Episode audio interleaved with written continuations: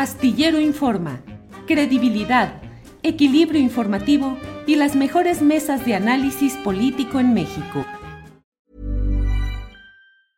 Many of us have those stubborn pounds that seem impossible to lose, no matter how good we eat or how hard we work out. My solution is PlushCare. PlushCare is a leading telehealth provider with doctors who are there for you day and night to partner with you in your weight loss journey. They can prescribe FDA-approved weight loss medications like Wagovi and Zepbound for those who qualify. Plus, they accept most insurance plans. To get started, visit plushcare.com slash weight loss. That's plushcare.com slash weight loss. Everyone knows therapy is great for solving problems, but getting therapy has its own problems too, like finding the right therapist, fitting into their schedule, and of course, the cost. Well, BetterHelp can solve those problems. It's totally online and built around your schedule. It's surprisingly affordable too. Connect with a credentialed therapist by phone, video, or online chat, all from the comfort of your home. Visit betterhelp.com to learn more and save 10% on your first month. That's BetterHelp H E L P.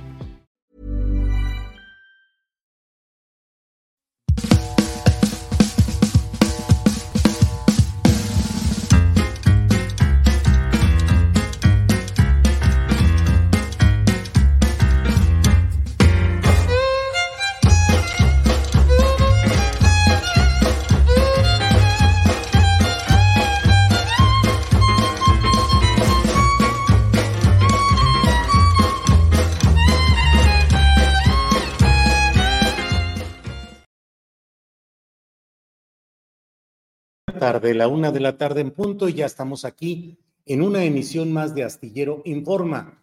Gracias por acompañarnos en este jueves 10 de agosto de 2023.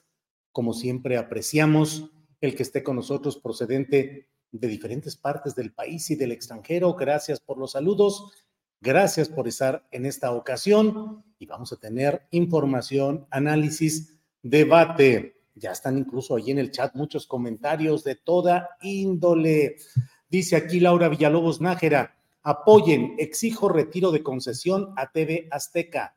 Basta de privilegios a Salinas Pliego. Em, eh, saludos desde Sinaloa, manda Ricardo Maña. Eh, Alcalá Oscar dice, me parece que el encabezado de hoy debería ser el estudio del Coneval lo del PRD no puede ser más importante que eso. Bueno, pues como siempre, bienvenidos los comentarios, las opiniones y vamos a entrar de inmediato a la información. Y por ello es que saludo con gusto a mi compañera Alex Fernanda, que ya está por aquí. Alex, buenas tardes de jueves. Hola Julio, ¿cómo estás? Bien, todo en orden, Alex. ¿Tú cómo vas? Bien también, y es que ayer hubo mucha información, Julio, y si te parece, Hoy quiero iniciar con un video del Frente Amplio. Vamos a verlo. Alfabético, las siguientes eh, personas pasarán a la siguiente etapa de este ejercicio. Santiago Krill Miranda.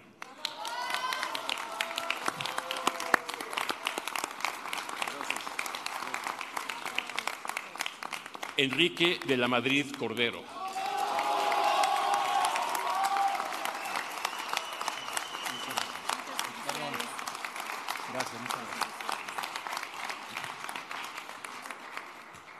Xochitl Galvez Ruiz.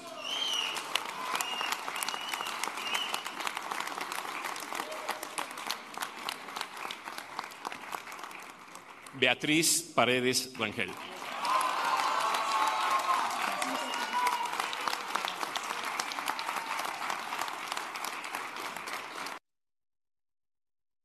Y es que ayer el Frente Amplio por México ya redujo la lista de los participantes que van a contender por la candidatura presidencial.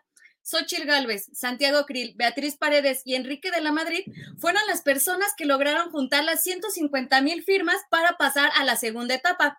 El día de hoy van a participar en un foro denominado Visiones de México y posteriormente va a haber una encuesta donde se van a elegir a tres aspirantes para que al final ya se escoja la persona que pues va a encabezar a la oposición rumbo a las elecciones presidenciales de 2024.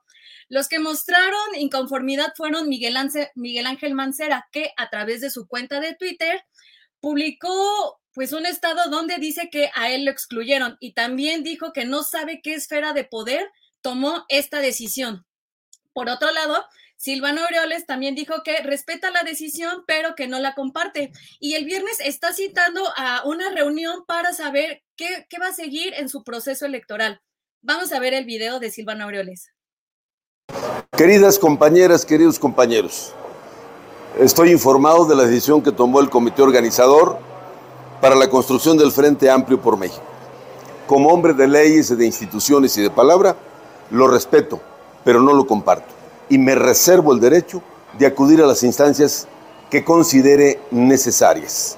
Por lo pronto, las y los convoco a Asamblea Nacional el próximo viernes 11 de agosto a las 13 horas en el municipio de Marabatío, Michoacán. Ahí habremos de reflexionar juntas y juntos y tomar la decisión que corresponda. Es injusta la decisión que ha tomado el comité organizador porque no conocemos con qué criterios, con qué este, elementos. La decisión que ha tomado el comité deja muchas dudas. Y es que también hay que recordar que estas inconformidades comenzaron la semana pasada cuando Jorge Luis Preciado dijo que este proceso ya era una farsa y que esta Xochil Gálvez era la candidata pues que ya había sido elegido. Entonces, hoy vamos a ver qué va a pasar en este foro del Frente Amplio. También en otras noticias, la secretaria de Nuevo León dijo que van a suspender la entrega de libros que se pretende dar a las alumnas y a los alumnos de educación básica. Ayer se llevó a cabo la segunda conferencia vespertina en Palacio Nacional, donde Leticia junto a maestras y académicas presentaron el contenido que van a llevar los libros de texto de primer, de primer grado. La secretaria de Educación señaló que hay transparencia, que la información ya se encuentra disponible. Además, recalcó que jurídicamente no hay ningún impedimento para que los libros puedan ser distribuidos. Y el día de hoy también se va a llevar una conferencia de prensa vespertina para conocer el contenido de los libros de texto de segundo grado. Por otra parte, hoy durante la conferencia de prensa matutina, Luisa María Alcalde, secretaria de Gobernación, ya informó que se concretó la compra de Mexicana de Aviación. Entonces, próximamente se van a retomar los vuelos. Esto fue lo que dijo en la conferencia matutina.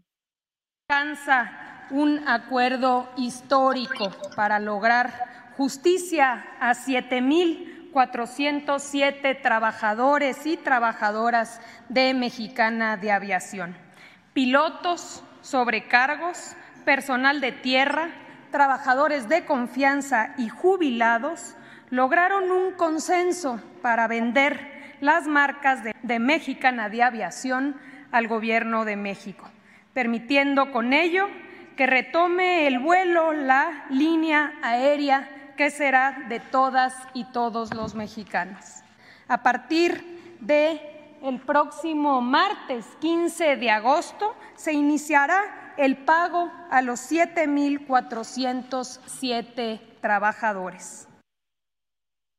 También durante la conferencia de prensa matutina, Luis Crescencio Sandoval informó que los aviones van a llevar los colores verde, blanco y rojo y que además esto inició con una inversión de 4 mil millones de pesos. Vamos a escuchar lo que dijo. Con la flota aérea inicialmente se arrendarán 10 aviones Boeing 737-800 de nueva generación con sus respectivas tripulaciones. Estas aeronaves tendrán como rasgos distintivos, como aquí lo pueden observar en el modelo a escala que aquí tenemos al frente, tendrán esos rasgos distintivos que nos caracterizan, los colores verde, blanco y rojo, símbolos de nuestra identidad nacional. Los aviones tienen una capacidad de transportar 180 pasajeros y como particularidad los asientos serán de una sola clase, 4 mil millones de pesos. Y esto incluye la renta de los aviones, el mantenimiento de estas aeronaves, el combustible, la renta de inmuebles de destino, el equipo de apoyo en tierra y el equipamiento de la empresa. Y por otro lado, el presidente el día de hoy mostró la carta que le envió al juez Martín Adolfo Santos, que es quien le impuso que no puede hablar de Xochil Gálvez. Y también lo señaló de proteger delincuentes, porque recordó que él fue el que le concedió un amparo al Chapo para no ser extraditado a Estados Unidos. Escuchemos. Martín Adolfo Santos Pérez juez octavo de distrito en materia administrativa en la Ciudad de México. Presente. No tengo duda que usted actúa como juez de consigna. Me refiero a su resolución promovida por los abogados de Claudia X González y su pandilla a favor de la señora. Me acusa, entre comillas, de propiciar un discurso de odio. Todo por dar a conocer la existencia de contratos firmados en los últimos nueve años por la empresa de la señora y su familia por más de 1.400 millones de pesos. Advierte, entre comillas, malicia efectiva de mi parte, pero el de la malicia efectiva es usted, que se ha dedicado a proteger delincuentes y promover decisiones de grupos de intereses creados que afectan el interés público y dañan al pueblo. Fue usted quien concedió una suspensión a Joaquín Guzmán Loera para evitar su extradición a Estados Unidos. Y pues, híjole, una carta muy fuerte. Vamos a ver si el juez responde. Y para comenzar a despedirme, eh, pues el día de ayer, Fernando Villavicencio, que era candidato presidencial de Ecuador, fue asesinado cuando terminaba un mitin político. Hoy en la mañanera le preguntaron al presidente si el cártel de Sinaloa estaba relacionado de algún modo con lo que pasó y esto fue lo que respondió. Lamentar mucho este hecho, enviar nuestro pésame a los familiares del candidato Villavicencio, también al pueblo de este hermano país. Acerca de las causas, pues no me atrevería a adelantar nada sobre los motivos, porque no hay elementos. Son, si acaso, hipótesis y pueden ser hasta conjeturas. No hay que olvidar que siempre, y más en tiempos electorales, se inventan cosas entonces hay que actuar con mucha responsabilidad, con mucha seriedad. Esto fue lo que dijo el presidente y los quiero invitar a visitar julioestillero.com donde van a poder encontrar toda la información relevante del día. Julio, volvemos contigo. Gracias, Alex Fernanda, gracias. Gracias por la información y seguimos adelante con nuestro programa. Muchas gracias, Alex. Aquí pendientes, Julio. Perfecto. Gracias. Es la una de la tarde con 12 minutos. Una de la tarde con 12 minutos. Mire, vamos a entrar enseguida a una entrevista muy especial, una entrevista en la que no, no vamos a tocar los temas políticos, partidistas, ideológicos, a menos que el entrevistado así lo desee. Pero yo he ofrecido hacer una entrevista absolutamente respetuosa sobre temas que creo que van más allá de la circunstancia política coyuntural de lo que estemos viviendo. ¿Cuántas veces eh, hemos visto el abismo en nuestra vida? Nos asomamos a él, a veces caemos y a veces se eh, batalla demasiado en la vida para poder escalar y regresar al nivel en el que se estaba. ¿Qué es lo que sucede cuando alguien cae en esas adicciones? No es algo ni para burla ni vergüenza, sino para analizarlo y compartirlo. Por eso es que en esta ocasión le agradezco muy especialmente que esté con nosotros Pedro Ferriz Híjar, eh, que es periodista, que es conductor de su propio espacio, que está hoy con nosotros. Pedro, buenas tardes. ¿Cómo estás, Julio? Antes que nada, eh, gracias por la invitación y como siempre, respeto tu trayectoria, eh, tu trayectoria en este mundo del periodismo en el que manejamos los dos, pero hoy para hablar de otros temas. Tú sabes que los políticos y los económicos nos apasionan, pero siempre a tus órdenes, Julio. Gracias, Pedro. Leí algunos mensajes en redes sociales en los cuales tú señalabas el abismo al que habías caído en las adicciones a ciertas drogas, a ciertas sustancias. A eso apelo al mensaje que puedes enviar a quienes eh, como tú hayan caído o estén actualmente en ese tipo de circunstancias. ¿Qué te sucedió, Pedro Ferriz? Si por favor nos quieres compartir.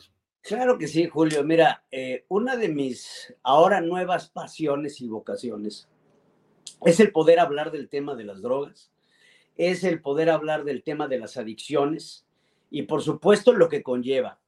Yo durante muchos años eh, batallé con el consumo de alcohol, con el consumo de cocaína. Eh, no te quiero decir que de una forma responsable, porque no hay manera responsable de hacer estas cosas, ¿no? Sin embargo, eh, es un mundo oscuro, Julio, que, que, de repente uno cae en él y, y, te voy a ser sincero, y creo que tú lo sabes mejor que nadie. En este mundo en el que vivimos, en el mundo del espectáculo, en el mundo de la televisión, en el mundo del, de esto, pues hay, hay mucha droga, hay mucha, mucha droga. Y pues bueno, lamentablemente yo caí en ese enredo en algún momento de mi vida. Eh, tuve mis percances con mi familia, tuve mis percances con mi esposa.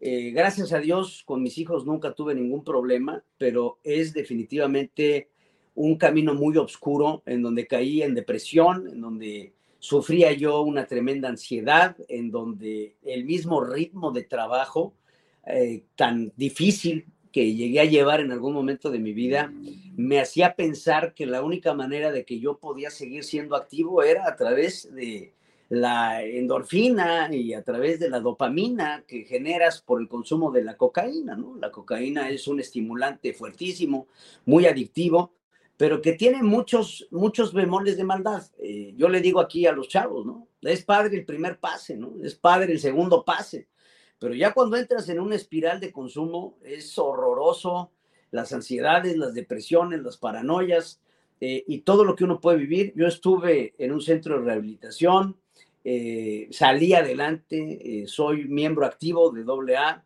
Este, no te voy a decir vocero porque AA no tiene voceros y siempre está la condición de anonimato en este tipo de grupos, pero yo he decidido alzar la voz, Julio, primero que nada por una cosa. A mí me atacan por todos lados, como me quiero imaginar también te atacan a ti. Y una de las cosas que más me han llegado a atacar es sobre un incidente que yo tuve en los Estados Unidos en donde fui detenido por la policía. Inclusive me llevaron a, digamos, al torito norteamericano, una foto mía que fue pública por todos lados, el famoso shot, efectivamente, que salí a aceptar y a decir que efectivamente fue cierto que había sido detenido en estado de ebriedad eh, tuve un accidente en el coche por ir en estado de ebriedad, este, y de ahí pues derivó en lo que tuvo que derivar. Yo siempre he sido un periodista frontal, he aceptado mis errores, y creo que este ha sido el error más grande que yo he cometido en mi vida, que ha sido el entrar en un mundo de las adicciones. Pero las adicciones son una enfermedad y la tenemos que entender como tal. Yo hoy me acepto como un alcohólico, como un drogadicto, sé que me tengo que cuidar, sé que yo no puedo darme la libertad de tomar una copa o de tomar algún tipo de droga de manera recreativa porque mi personalidad adictiva eh, me lleva a no poder parar el consumo. Entonces, lo mejor que puedo hacer es ir a mi terapia, ir a mi grupo de AA principalmente, estar con mis compañeros, eh, hablar de lo que es la enfermedad en realidad, de lo que sufre el adicto, pero también el codependiente, es muy importante el poder hablar de estos temas. Hoy en el México actual, en donde cada vez más los jóvenes están entrando a las drogas sintéticas, vemos el problema del fentanilo, vemos el problema de la drogadicción, no solamente en los Estados Unidos, sino cada vez más en México. Y entonces es por eso que decidí salir y decir, yo he pasado por ahí, yo soy un alcohólico, yo soy un cocainómano y por eso quiero alzar la voz para dar pues, una especie de doceavo paso eh, eh, en estos doce pasos que llevamos en Alcohólicos Anónimos y el salir a decir, hay una salida, hay una forma. Eh, a mí ha cambiado tantas cosas, desde mi físico hasta mi forma de ver la vida, el aceptarme, el saber lo que está pasando y por supuesto el poder pasar la voz a decirle a los chavos que hay una forma de salir de este tipo de adicciones y a las familias también decirles a los que tengan un familiar que esté pasando por algún problema de alcoholismo y drogadicción que hay que entender la enfermedad para poder sacar adelante a la persona que la está padeciendo, Julio. Pedro, eh, ¿qué es lo que lleva desde tu punto de vista más a caer en esas adicciones? ¿La falta de satisfactores o en tu caso, no sé si haya sido así, el exceso, el exceso de satisfactores, el, um, una exposición, pues desde infante, supongo, al mundo de los medios de comunicación, del espectáculo. No, no, no es por, mira, vamos, no es por ahí, digo, hay muchos alcohólicos, muchos drogadictos, es más, yo te puedo asegurar que muchas de las personas que hoy nos están escuchando no se entienden como alcohólicos o no se entienden como drogadictos, porque yo conozco muchos cuates. No, hombre, yo uso la droga de forma recreativa. De repente me echo una tacha para irme a un rave. A veces me pego un pericazo en la discoteca para que se me baje la borrachera. O yo tomo de vez en cuando, me pongo una buena borrachera una vez al mes. O, yo nada más tomo los fines de semana. Eh, hay que entender eh, la adicción, hay que entender el problema. Y por supuesto, todos estamos expuestos a ello. Simplemente hay algunos de nosotros que digamos que no estamos mal configurados, pero tenemos una proclividad mucho más abierta a poder tener este tipo de consumos que te llevan al exceso. Yo les digo a todos los que me están escuchando, si alguna vez han tenido lo que se conoce como un blackout, que no te acuerdas de lo que hiciste el día de ayer, tienes un problema. Si tienes a una persona que sufre de grandes problemas de ansiedad, por ejemplo, y la única salida que ve para curar su ansiedad es el alcohol, tienes un problema. Si tienes una persona que toma de manera regular una, dos, tres, cuatro, cinco, diez copas diarias, tienes un problema. Y estos problemas tienen una solución. Mira, Julio, yo hablo abiertamente de mi problema porque me da gusto el saber que poco a poco y gracias a Dios, un día a la vez, puedo controlar mi problema, pero porque lo hace por mi mente y porque me interesa eh, salvaguardar mi vida. La enfermedad del alcoholismo, la enfermedad de las drogas es una enfermedad progresiva y es una enfermedad mortal. ¿Cuántos compañeros que yo he conocido han caído por drogas, han acabado muertos en la mayoría de los casos porque no se atienden en su debido tiempo. ¿Cuántas familias en México tenemos el caso del papá borracho, la mamá borracha, el hermano alcohólico, el hermano drogadicto? Y ni siquiera hablamos de ello porque lo sentimos como una especie de tabú. Por ejemplo, yo, que vivo una vida pública, al igual que muchos otros comunicadores, que nos acusan, ay, pinche Pedro, eres un drogadicto, etcétera, etcétera. Claro, eh, eh, es, es, difícil recibir ese tipo de ataques cuando no aceptas lo que tienes. A mí hoy se me resbala que me digan que soy un drogadicto, que soy un cocainómano, porque primero que nada, sé que lo soy. Y entonces sé que, qué es lo que tengo que hacer para no volver a caer en este penoso, penosa situación que pueden llegar a ser el problema de las drogas y el alcohol. Pedro, ¿cuál es la alternativa? ¿La ciencia, la religión o las rutinas que a veces no se, no tienen una explicación sistemática. una combinación de todo, Julio. Mira, la base del programa de AA se basa en el poder superior, estoy seguro lo sabes. Eh, el poder superior, no quiero hablar de Dios, no quiero ponerle el nombre de Jesucristo, no quiero el ponerle el nombre de Buda o como tú lo entiendas. El poder superior es algo que tú sabes que está arriba de ti eh, eh, digámosle, destino a algunas personas que no creen en Dios, eh, llámale al universo, como tú quieras llamar ese poder superior. Hay veces que uno tiene que poner las manos, hay, hay cosas que simplemente no podemos arreglar y uno tiene que confiar en, en, algo que está más allá, en poder tener esa, esa parte de, de creer que hay algo más encima de mí, que por supuesto ayuda mucho. Las rutinas, las rutinas son maravillosas.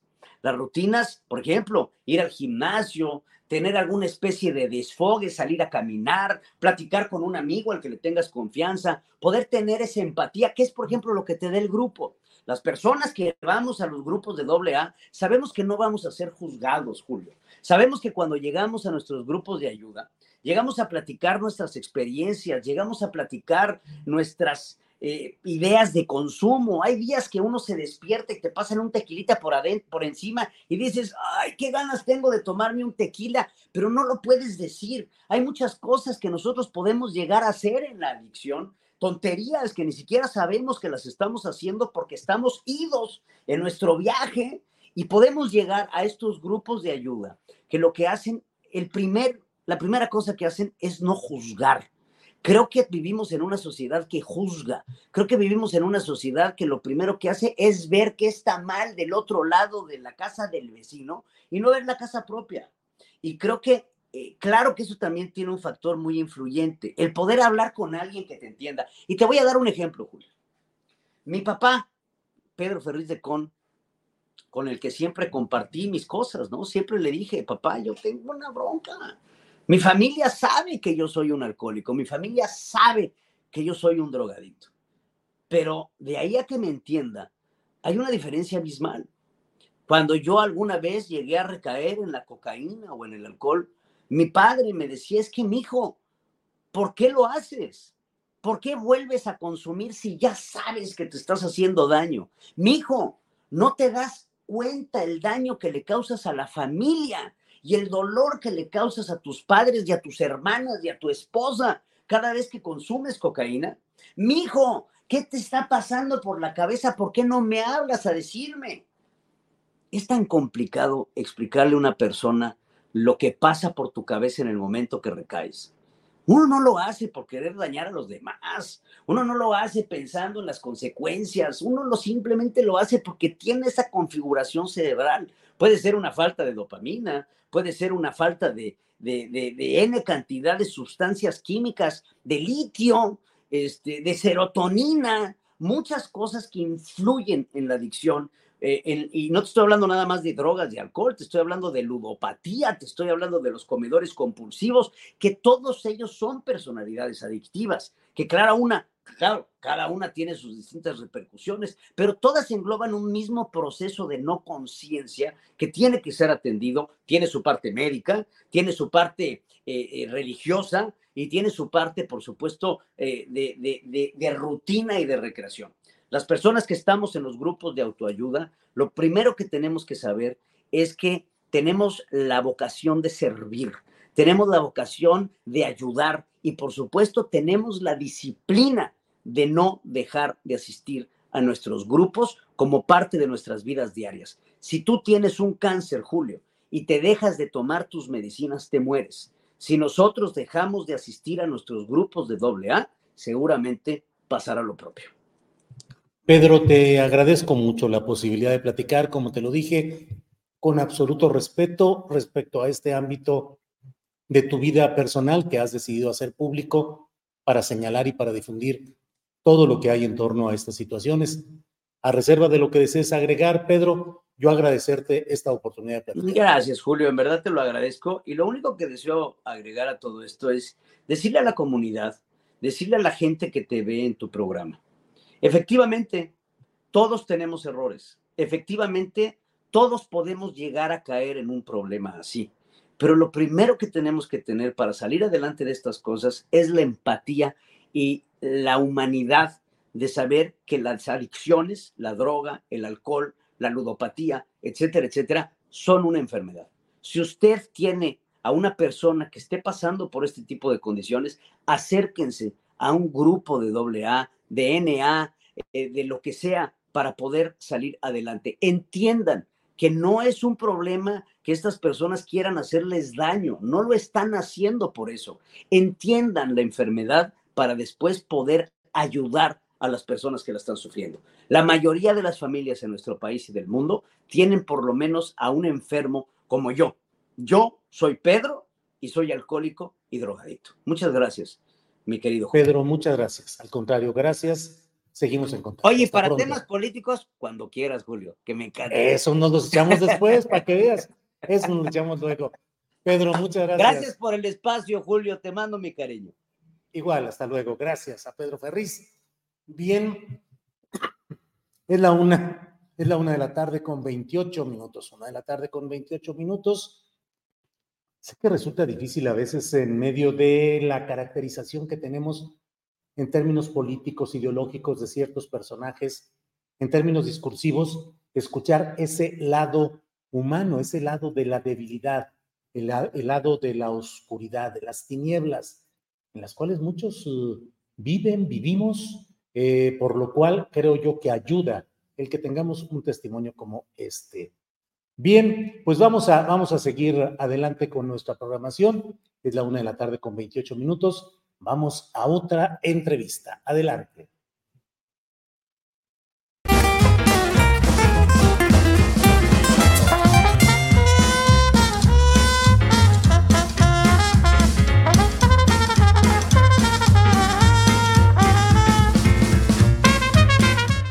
Bien, pues en este jueves tenemos la oportunidad de platicar sobre un tema muy interesante y lo vamos a hacer con Renata Turrent.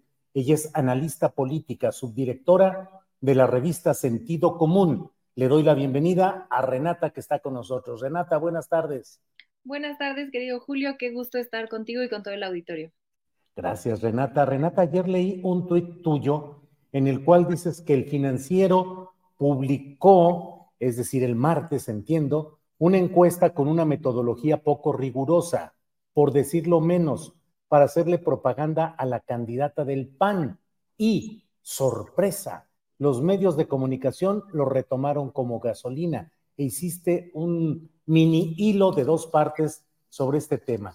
¿Puedes compartir con nosotros, por favor, Renata, lo que viste y lo que señalaste en este tuit, por favor, Renata? Claro, eh, bueno, yo dividí mi argumento eh, del tweet sobre esta, esta encuesta que publica el financiero el martes en dos, en dos ejes, ¿no? La metodología, mi crítica a la metodología y eh, en segundo lugar la narrativa que se despliega después de, esa, de, de esa encuesta, a partir de esa encuesta. Eh, empiezo con la metodología de manera muy breve y tratando de, de ser lo, más clara, porque luego estas cuestiones como de margen de error no, no son tan sencillas de entender eh, eh, para todo mundo, incluyéndome, entonces este, voy a tratar de ser lo más clara. Lo que publica el financiero, hay que decir de, preámbulo quizá que las metodologías de las encuestas varían muchísimo, pero hay un dato, un par de datos que son importantes o, o que, que, vale la pena ver para saber qué tan serias son. Uno es el margen de error, que lo, que lo ponen en más menos 4%, más menos 2%, y ahorita pongo un par de ejemplos de dónde se paran. Y el segundo eh, dato que hay que observar es cuánta, el, número de, encuestas que se realizaron, que se levantaron, y si estas fueron en vivienda o si fueron eh, de manera telefónica o en celular. En el caso de la, de la del financiero, es una muestra de 500 eh, encuestas, es una muestra pequeña comparada con, con, la gran mayoría de las encuestadoras y tienen un margen de error muy amplio, que es del 4.4% para arriba y para abajo. Eso significa eh, por cada una de las, de las, eh, de las, bueno, de, de, quien se carea, ¿no? Entonces eso significa que se pueden equivocar para arriba o para abajo, 4.4% con en este caso Claudia Sheinbaum, y para arriba y para abajo 4.4% con Xochitl Gálvez. Entonces eso haría que se pudieran separar muchísimo o juntar muchísimo. Si vemos otras encuestas en comparativo, voy a dar eh, eh, los datos de Encol, que es la que publica el país. Ellos hacen 1.228 encuestas domiciliarias. Ah, este, este dato me faltó sobre la del la del financiero, que todas son telefónicas eh, a celular o a teléfono fijo. Esto genera un sesgo porque eh, la gente que, eh, excluye las, las encuestas llamada telefónica, excluye a cierto sector que no tiene acceso a, un teléfono o un celular, ¿no? Entonces las de vivienda suelen ser un poco más, más sólidas. Entonces, Encol, que es la que publica el, el país, por ejemplo, tiene 1.228 encuestas domiciliarias eh, además le meten ahí un, tema eh, de probabilidad para reducir eh, sesgos de, entre mujeres y hombres en específico. Y su rango, por supuesto, se reduce a 2.8. después, hoy sale la, la encuesta del economista, que también es, es bastante seria y tiene 1.600, ¿no? Y también son en vivienda. En las encuestas que vemos con márgenes de error más pequeños, donde se hacen más número de encuestas, vemos que los resultados son muy diferentes a los que, a los que publica el financiero. Eh, donde vemos, eh, digamos, en las internas de Morena, una diferencia en promedio de 10 puntos más o menos entre Claudia Sheinbaum y Marcelo Ebrard, y eh, alrededor de 20% entre Claudia Sheinbaum y Xochil Gálvez, también porque los, las carean contra Colosio, y ahorita entro muy brevemente a eso. Eh, y la diferencia entre Xochitl Galvez y, Marcelo Ebrard, eh, eh, en, ese, en, ese, en ese hipotético caso, es de alrededor de 16 puntos en el del economista. Eh, lo mismo Mitowski, ¿no? Suele hacer encuestas mucho más amplias y también su, su, su, margen de error es más pequeño. Em, es importante decir todo esto porque las encuestas que va a hacer Morena son encuestas en vivienda, ¿no? Y obviamente, pues la muestra será muy eh, grande, ¿no? No será de 500. Eh, en el caso de la oposición no sabemos porque ayer eh, anunciaron que no iban a ser públicas las encuestadoras ni las encuestas, entonces no sabemos qué tipo de, qué tipo de encuesta harán, pero por lo menos en Morena se sabe que sí se van a hacer de, de vivienda, entonces probablemente serán mucho más similares a las que publica, por ejemplo, el economista y que suelen ser más acercadas a los resultados electorales este, porque justamente reducen este sesgo de quién tiene teléfono y quién no tiene teléfono. La última eh, deficiencia eh, metodológica que, encuentro en, el del financiero es que además eh, lo carean a Xochitl Galvez y a Claudia Sheinbaum, que son las punteras, eso tiene sentido, pero las carean con Samuel García en vez de con Colosio, que no es el puntero de Movimiento Ciudadano. Y esto no tiene ningún sentido. ¿Por qué vas a poner, si vas a carear a todos con todos, como hace el economista, pues bueno, tiene sentido. O a, a los dos primeros de Morena contra el primero de todos los demás vaya, tiene una lógica, pero no se explica en el financiero nunca la lógica de elegir a Samuel. Eh, y la lógica que yo le encuentro es que Samuel le quita menos puntos a, a Xochil Gálvez, eh, lo vemos en otras encuestas, que lo que le quita Colosio, porque son eh, perfiles más similares, ¿no? Entonces, lo que a mí me lleva a mi segundo punto, que es más breve, que es esta encuesta es está cuchareada y sirve para armar una narrativa de que se cierra la contienda muy similar a lo que se hizo con Calderón en 2006, con Peña Nieto en, 2000, en 2012, hoy decía el, presidente también con, con Chong cuando era su corcholata, etcétera, ¿no? Y, y, a partir de ahí se arma una cantidad de, de verdad no tengo otra palabra más que decir propaganda. Si ustedes ven el programa de Ciro ayer en la, eh, ayer que salen las encuestas, verdaderamente es, eh, y si se baja MC, entonces esos siete puntos se le suman a Xochitl y Xochitl ya casi puede ganar y disparates, ¿no? Porque MC ha dicho, ha sido clarísimo que no se va a unir al PRI, por ejemplo. Entonces son, son eh, supuestos que no están basados en ninguna lógica o en ninguna realidad y que hacen, pero que sin embargo hacen parecer como si la, la, la, contienda se fuera cerrando y esto es una estrategia política eh, pues muy conocida que, ayuda a que la gente que está eh, con el PAN eh, no se sienta totalmente derrotada, ¿no? de que están 20 puntos a, lo lejos. Entonces, me parece muy interesante la narrativa que se despliega después alrededor de estas encuestas y sobre todo que, toman encuestas que están metodológicamente mal hechas sin explicar las deficiencias metodológicas. entonces, me, lleva a pensar que es, es meramente una propaganda.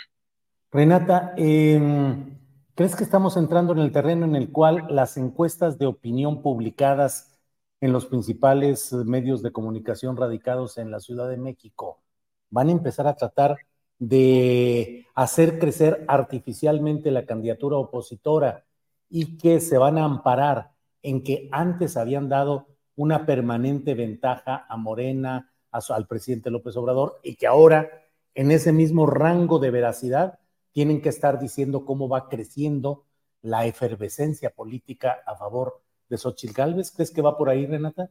Sí, totalmente. Creo que hay dos líneas narrativas muy claras. Esa que tú mencionas, esta eh, eh, presunta o supuesta efervescencia.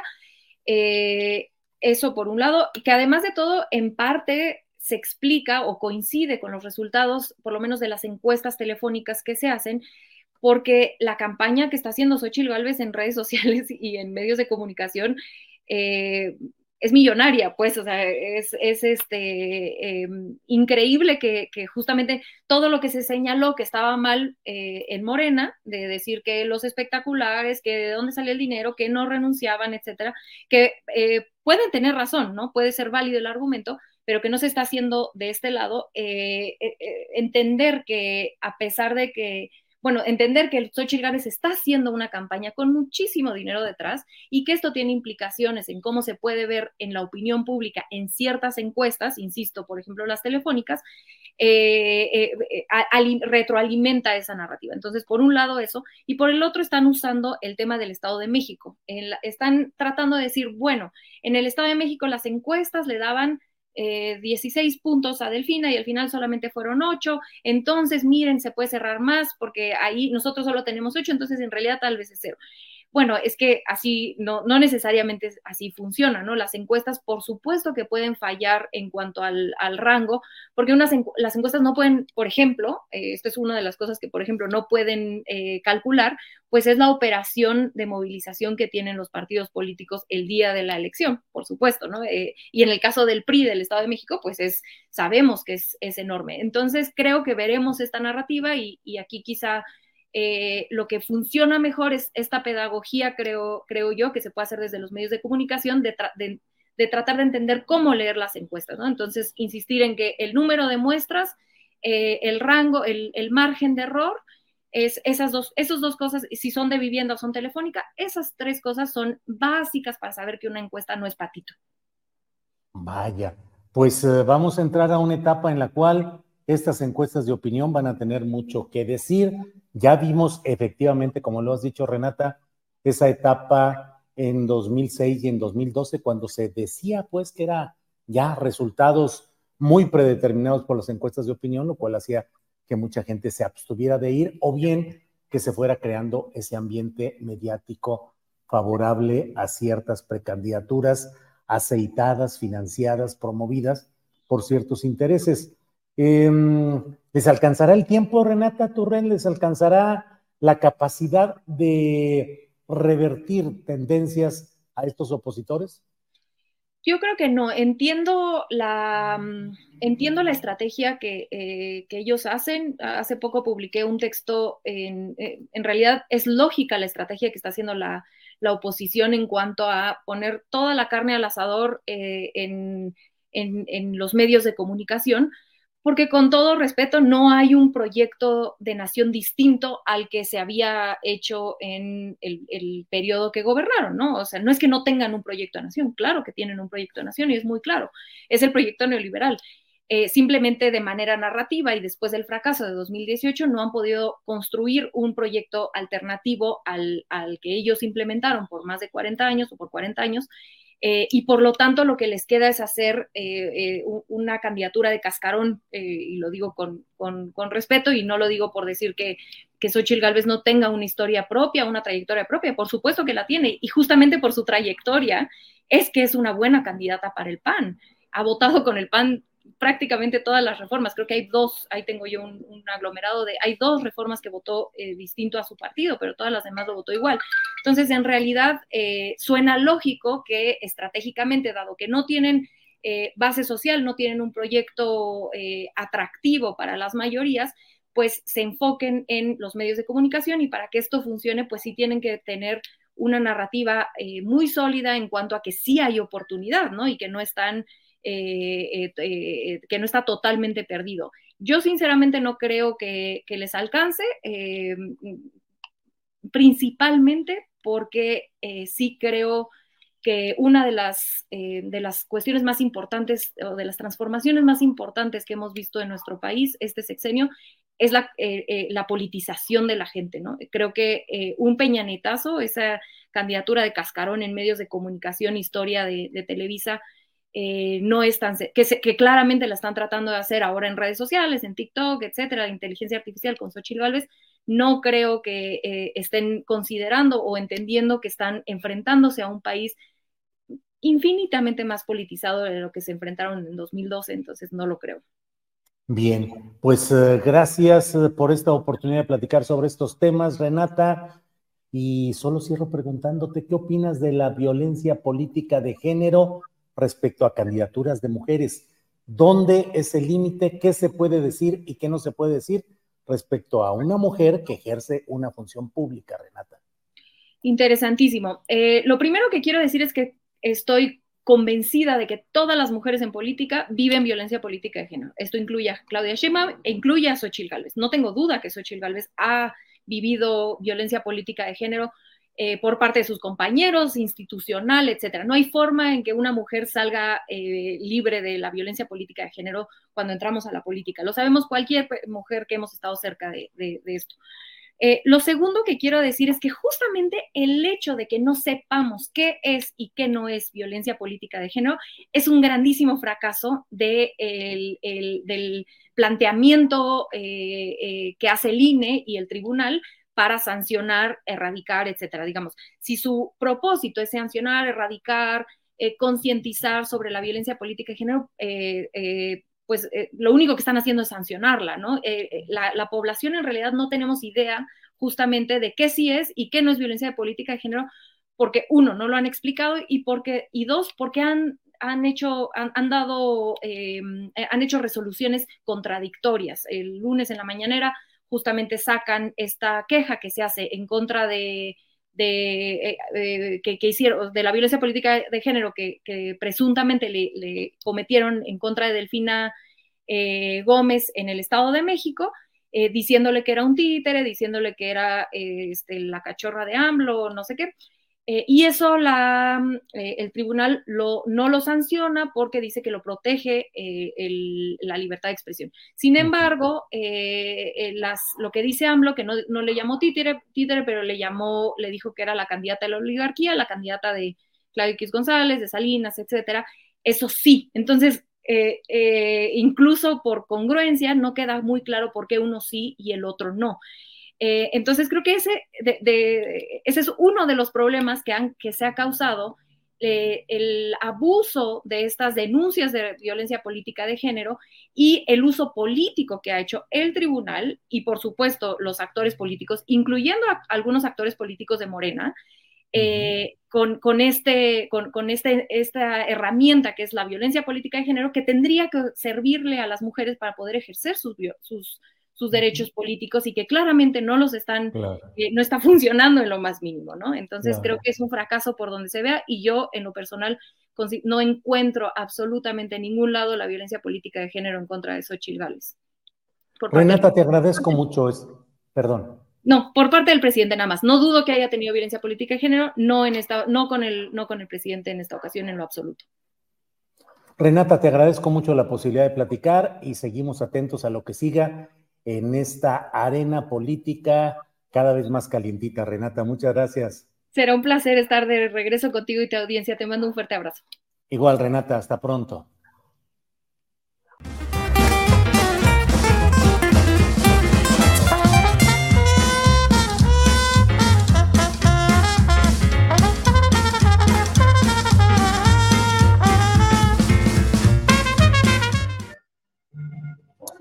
Bien, pues ya estamos de regreso, ya estamos de regreso y tenemos mm, otro tema que es muy interesante, que es el relacionado con Mexicana. Ya se han comprado los derechos, ya se están haciendo los planes de inversión. Se dice que va a haber eh, boletos 20, hasta 20% más eh, de un precio más bajo del normal. Pero ¿qué ha pasado? ¿Qué ha sucedido? ¿Qué eh, podemos esperar de este tema de Mexicana de Aviación. Está con nosotros Jimena Garmendia, ella es periodista en sindicatos de aviación, sobrecargo fue de Mexicana de Aviación, columnista en SDP Noticias. Jimena, buenas tardes. Hola Julio, muy buenas tardes a ti y a tu auditorio. Me da mucho gusto estar otra vez contigo en este espacio. Gracias, Jimena. Jimena, ¿en qué momento estamos ya? Resueltos todos los problemas judiciales y ya hacia adelante para que empiece a volar con sus asegúnes que ya nos irás tú diciendo esta nueva línea, Jimena? Sí, mira, finalmente lo que se concluye ya es una negociación que había tenido por espacio de dos años alrededor. Esta negociación se llevó dos años aproximadamente y bueno, estos seis meses que se supone eh, estaba la venta planeada para el mes de febrero, pero recordarás que hubo ahí unos amparos interpuestos que retrasaron este momento, pero finalmente ya el día de hoy, bueno, realmente fue el día de ayer que se concreta esta venta de la marca, posteriormente se estará eh, llevando a cabo la venta de los bienes, por el momento únicamente se llevó a cabo ayer la venta de la marca mexicana de aviación, con lo que se da el arranque ya de manera oficial a la liquidación, que no es liquidación realmente, pero es eh, como si lo fuera, a los trabajadores para cerrar este ciclo y recibir, aunque sea un poco de justicia, y por el otro lado, el que comienza ya eh, todos los trabajos que ya se vienen haciendo también de tiempo atrás, pero ya más de manera oficial, pues ya se dio la presentación de cómo va a ser esta nueva línea aérea que todo mundo pues tenía dudas, tenía eh, preguntas de cómo iba a ser, eh, cuántos aviones iba a tener, qué tipos de aviones, etcétera, etcétera. Pero hoy es un parteaguas precisamente para el arranque de la nueva aerolínea mexicana de aviación y el cierre por parte de los trabajadores que pertenecieron a lo que era nuevo grupo aeronáutico, esta empresa que, bueno, ya va a terminar de dejar de existir para dar paso precisamente a esta nueva empresa con otra razón social completamente diferente y operada por la Sedena. Bien. Em, en septiembre dicen que van a empezar a vender ya boletos de avión. ¿Cómo va a funcionar? ¿Qué cambios puede haber cuando una línea aérea es operada por militares, Jimena? Mira, aquí básicamente no es que el problema sea o la cuestión sea en, específico que sea operada por militares, aquí es cómo se opera. Y primero, lo que hay que entender es el plan de arranque, que es básico. A mí el plan de arranque me dio una luz impresionante porque me tocó trabajar precisamente en aquel lejano 2010, cuando nos bajaron de vuelo en el plan de arranque de Mexicana. Recordarás que los trabajadores durante algún tiempo estuvimos buscando inversionista para rescatar a nuestra empresa, entonces llevamos a cabo un plan de arranque Curiosamente, ese mismo plan de arranque en algún momento eh, la familia del Valle, que eh, todavía tiene a Interjet, sacó y lo retomó y lo puso en la mesa como para arrancar de nuevo Interjet y les dije, ese plan yo lo conozco. Bueno, este nuevo plan es el plan que se trabajó con Mexicana Aviación de manera original, que es operar primero con 10 equipos. En el caso, en aquellos ayeres, eh, cuando tratábamos de rescatar la empresa, bueno, pues eran 10 aviones Airbus. En esta ocasión, la Sedena se ha decantado por 10 equipos Boeing 787, clase única. Nos informan que va a ser una aerolínea regional. De entrada, empieza y arranca como una aerolínea regional con 20 destinos que va a operar con una clase única y efectivamente va a ser 20% más barato, no por decreto como ya vi en redes sociales que andan por ahí escribiendo, no, simple y llanamente porque no va a operar en el aeropuerto internacional de la Ciudad de México, que es el que tiene el TUA más alto, este impuesto de uso de aeropuertos, sino que va a empezar a operar y su base va a ser el AIFA. Entonces, el AIFA tiene el TUA 20% más barato, ergo, los boletos de avión te van a salir 20% más barato. No es por decreto, no es porque a mí se me ocurrió que sea 20% más barato, es simplemente porque los impuestos de uso de aeropuertos son 20% más baratos en el aeropuerto Felipe Ángeles que en el aeropuerto de la Ciudad de México. Entonces, entendamos que partimos con una aerolínea regional que va a dar servicio desde el AIFA y de ahí va a conectarse con 20 destinos diferentes, entre los que está evidentemente pues los turísticos como Cancún, Acapulco, Ixtapas y Guatanejo, pero también va a ir a ciudades donde se había dejado de operar, como es el caso de Hermosillo, Zacatecas, eh, no me acuerdo ahorita qué otro destino, por ahí tengo la lámina, no me acuerdo exactamente qué otros destinos hay, y están explorando también en una segunda etapa acudir a estos destinos que eh, Miguel Torruco hizo mención durante la asamblea número 65 del aniversario de ASPA, como Ixtepec, como Tamuín, bueno, eso tendrá que verse cómo se opera, porque eh, esos aeropuertos requieren de aeronaves más pequeñas para poder operar, entonces ya tendrán los militares que analizar si operan esos destinos en una segunda fase con otro tipo de equipos eh, que sean más idóneos para su operación. Jimena, ¿regresarán a trabajar algunos trabajadores que fueron afectados por todo este proceso de Mexicana de Aviación? Mira, justamente ese es un punto clave. Se supone, vamos a decirlo así, que el presidente ha dicho que hay apertura para que los trabajadores que alguna vez prestaron sus servicios en Mexicana Aviación puedan a su vez, si tienen las aptitudes y, si quieren sobre todo, eh, trabajar en la nueva Mexicana Aviación. Aquí lo que no ha quedado claro y sí me gustaría que la Serena y el propio general eh, Sandoval dijera de manera mucho más clara y transparente cuándo son las contrataciones qué personal se requiere eh, y, sobre todo a dónde pueden acudir los que estén interesados en trabajar para la nueva aerolínea.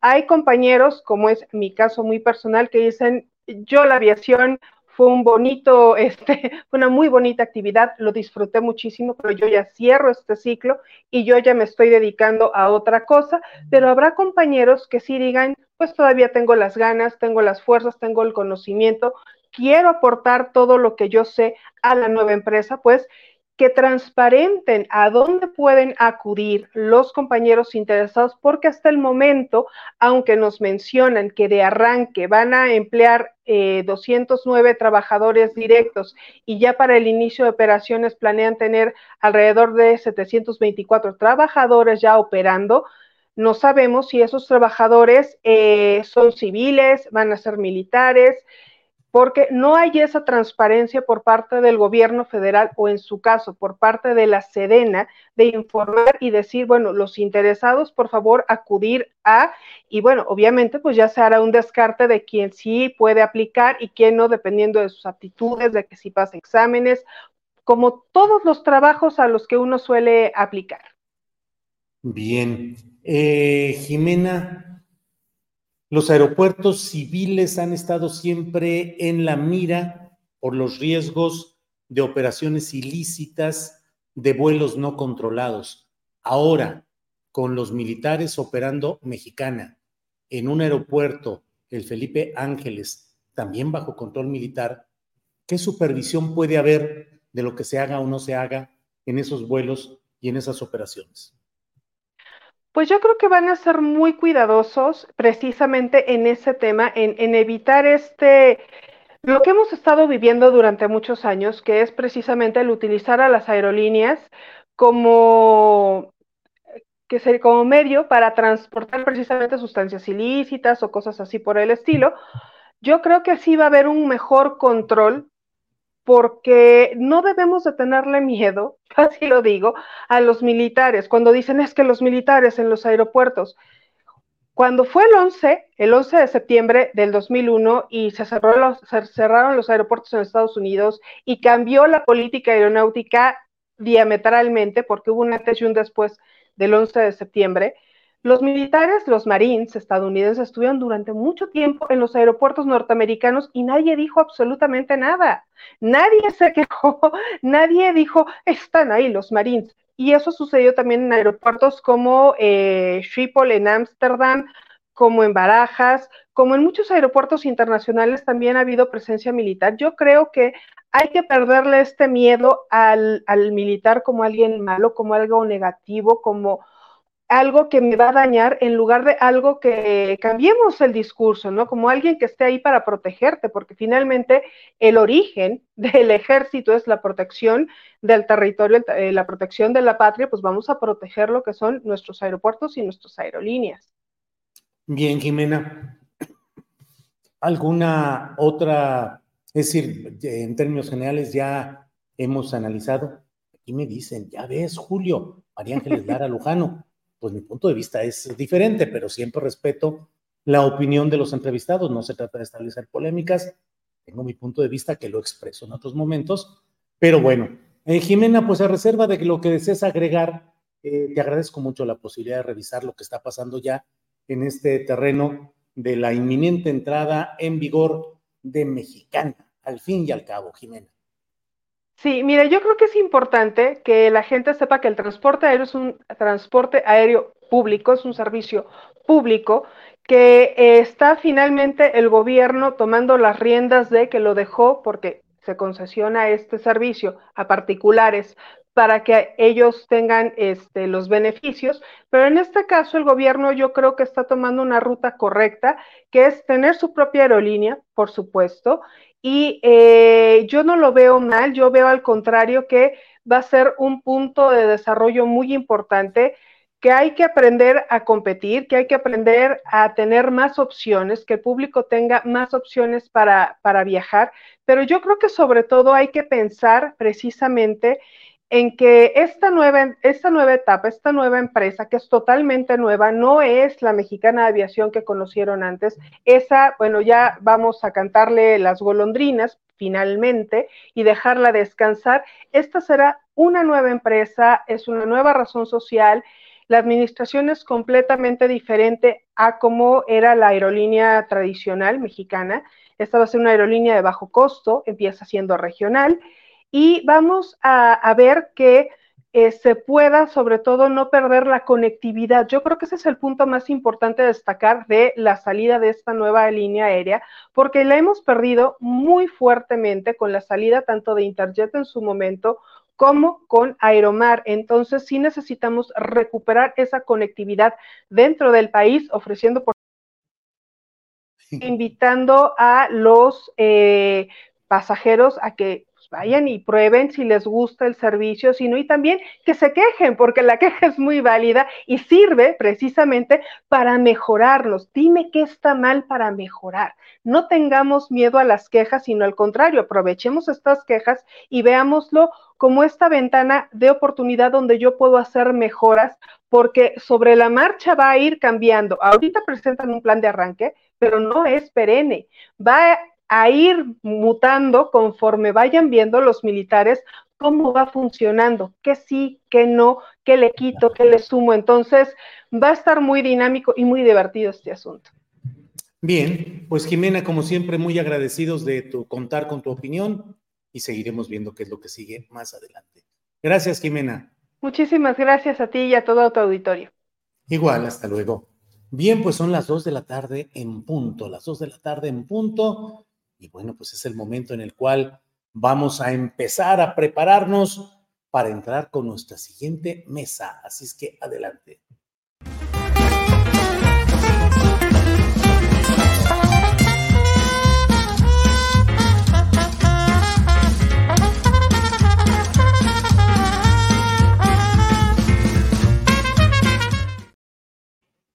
Bien, ya estamos aquí de regreso. Son las 2 de la tarde de este jueves 10 de agosto. Y están ya conmigo mis compañeros de la mesa de seguridad. Ricardo Ravelo. Ricardo, buenas tardes. Julio, buenas tardes. Es un placer acompañarte como siempre cada jueves. Saludo a mi compañera y colega Guadalupe y al auditorio que nos está siguiendo. Muy bien, Guadalupe Correa Cabrera. Buenas tardes, Guadalupe. Muy buenas tardes, Julio. También es un placer estar aquí con Ricardo y contigo este, y con toda la audiencia. Muy bien. Eh, Ricardo, ¿con qué tema quieres que empecemos de los varios que hemos comentado o los que hayan surgido en el curso de estas horas? Ricardo, por favor, pon pieza. Bueno, eh, me llamó mucho la atención el surgimiento de las autodefensas en el Estado de México, que es uno de los temas que están en la agenda de hoy. Eh, en este espacio, sobre todo porque, eh, bueno, ya se volvió algo verdaderamente calamitoso para los transportistas el hecho de soportar extorsiones, robos, secuestros en las carreteras del país, robo de mercancía. Eh, obviamente se habla de que, bueno, se roban tractocamiones completos con mercancías en todas las carreteras del país. Y esto es sorprendente lo subrayo, porque estamos eh, en un país donde eh, enfrentamos una militarización histórica y la vamos a tener presente eh, atendiendo los temas de seguridad hasta el año 2028.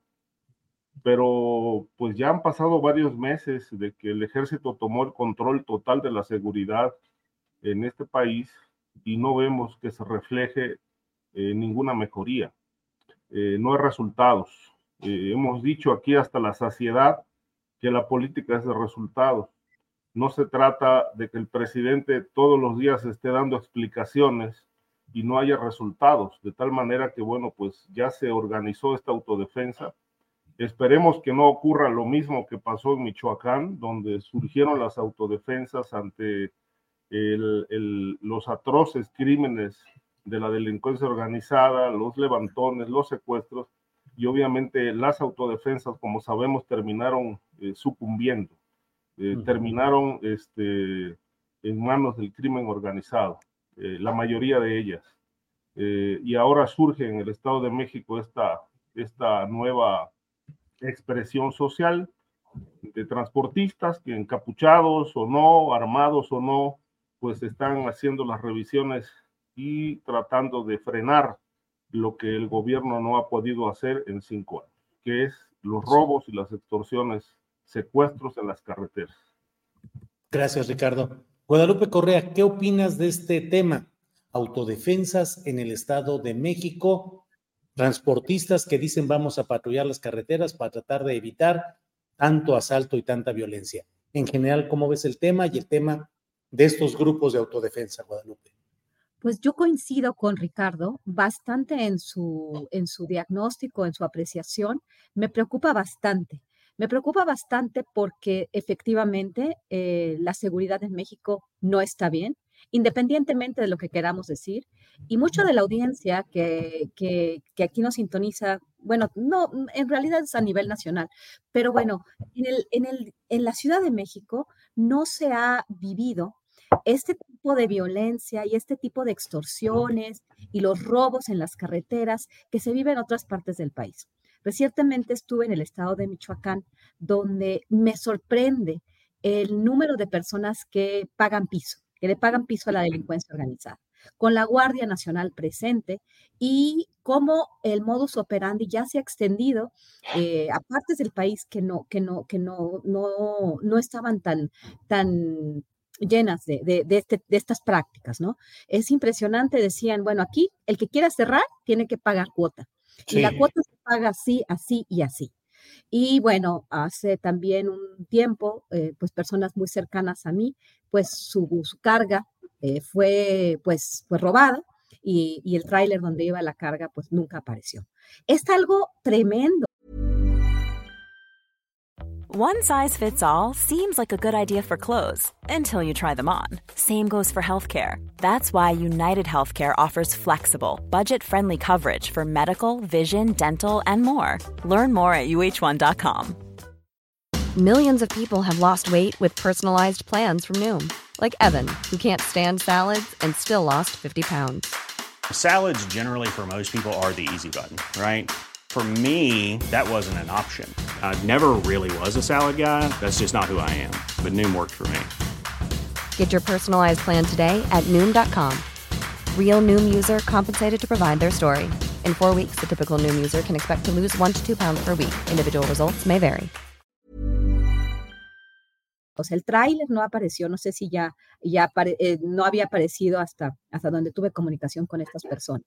Se paga este, por vender pollo, se paga por vender carne, se paga por vender cigarros. Es una cuestión tremenda, ¿no? Y esto de las autodefensas, que al principio, y desafortunadamente eso ha pasado con los grupos de autodefensa, hay que entender también cómo, cómo, cómo surgieron los Viagras, ¿no? Con este, la cuestión de las autodefensas en Michoacán, operando de alguna forma supuestamente de acuerdo a, a, varios, este, a, varias expresiones, este, reportajes, como a, las autodefensas cuando avanzaron, la, de la forma en que avanzaron eh, al inicio del sexenio de Enrique Peña Nieto, aparentemente también avanzaron de la mano del Estado para que eh, no, no, tuvieran que mancharse el uniforme, ¿no? Entonces, la, el peligro también de la, de la creación de estos grupos de autodefensa, que pueden, este, porque aquí hay abrazos y no balazos, ¿no?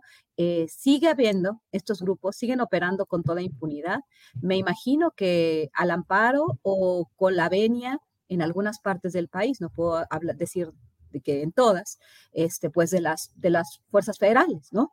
Eh, me, parecería muy raro que ahora como está el ejército, el ejército bueno, el ejército bueno de, Andrés Manuel López Obrador, pues no haya ningún tipo de, vínculos con delincuencia organizada. en algunas partes del país se reporta que hay conocimiento de estas, estas actividades. Entonces sí, el pueblo se, este, se une para defender los espacios o para realmente defenderse de estos grupos criminales, pero que finalmente también están a veces armados, más bien están armados y que muchas veces también se vinculan con el crimen organizado. Me parece muy, muy preocupante y esto en el, en el marco de eh, eventos en diferentes partes del país, pues que sí, realmente nos, nos, nos, eh, nos ofrecen una visión eh, de las que no se ven en la mañanera, ¿no? La mañanera se ha vuelto un espacio de dimes y diretes, un espacio, ese Xochitl Galvez, para hablar de uno, del otro, y qué es lo que está pasando en realidad con estos temas, ¿no? Y estos temas no los podemos, no los podemos evadir. Quien viva en Michoacán, en Guerrero, en todos los estados del norte del país, en Sonora, en Zacatecas, en Guanajuato, sabemos lo que está sucediendo, que se cobra piso, qué pasa con el papel de la Guardia Nacional. la baja pequeña en estos últimos años en el número de homicidios, en el, supuestamente en, en algunos crímenes de alto impacto, pues no quita los enormes problemas que aún este, prevalecen y preocupa esta este, generalización de la, capacidad de las Fuerzas Armadas en tantas áreas cuando los problemas no se han solucionado y cuando hay contubernio definitivamente en muchas regiones del país entre las fuerzas del orden del crimen organizado. Gracias, Guadalupe. Damos la bienvenida a Víctor Ronquillo. Víctor, buenas tardes. Hola, buenas tardes. Perdón para enlazarme, pero aquí estoy con mucho gusto. Julio, a Ricardo, a Guadalupe y al público que amablemente nos escucha. Víctor, estamos hablando, estamos en la primera ronda de preguntas, de, de temas, y estamos hablando de las autodefensas en el Estado de México.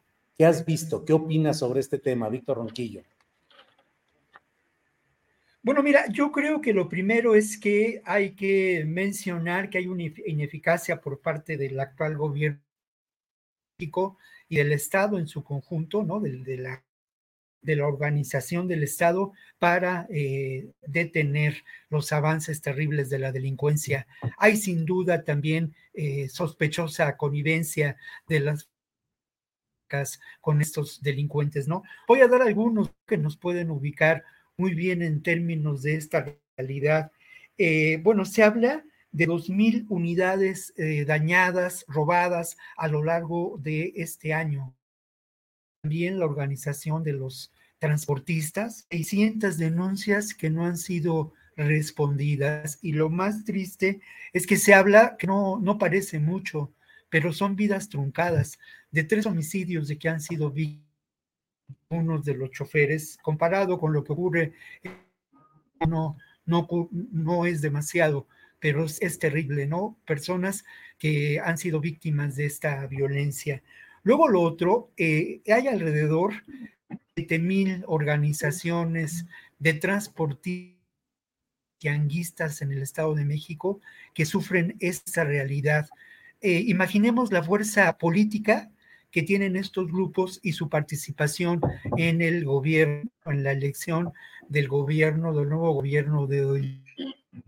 A mí me parece que eh, hay una necesidad de negociar, de establecer una auténtica seguridad por parte de ese posible nuevo gobierno, seguramente a muchos, muchos intereses. Lo que es eh, interesante de mencionar es que el primer día de patrullaje fueron mil personas las que participaron. Puede imaginarse eh, a mil personas reunidas en una estación de una mega comercial mexicana de allá del Estado de México, en camionetas, en autos particulares, armados, según las versiones periodísticas, de botellas.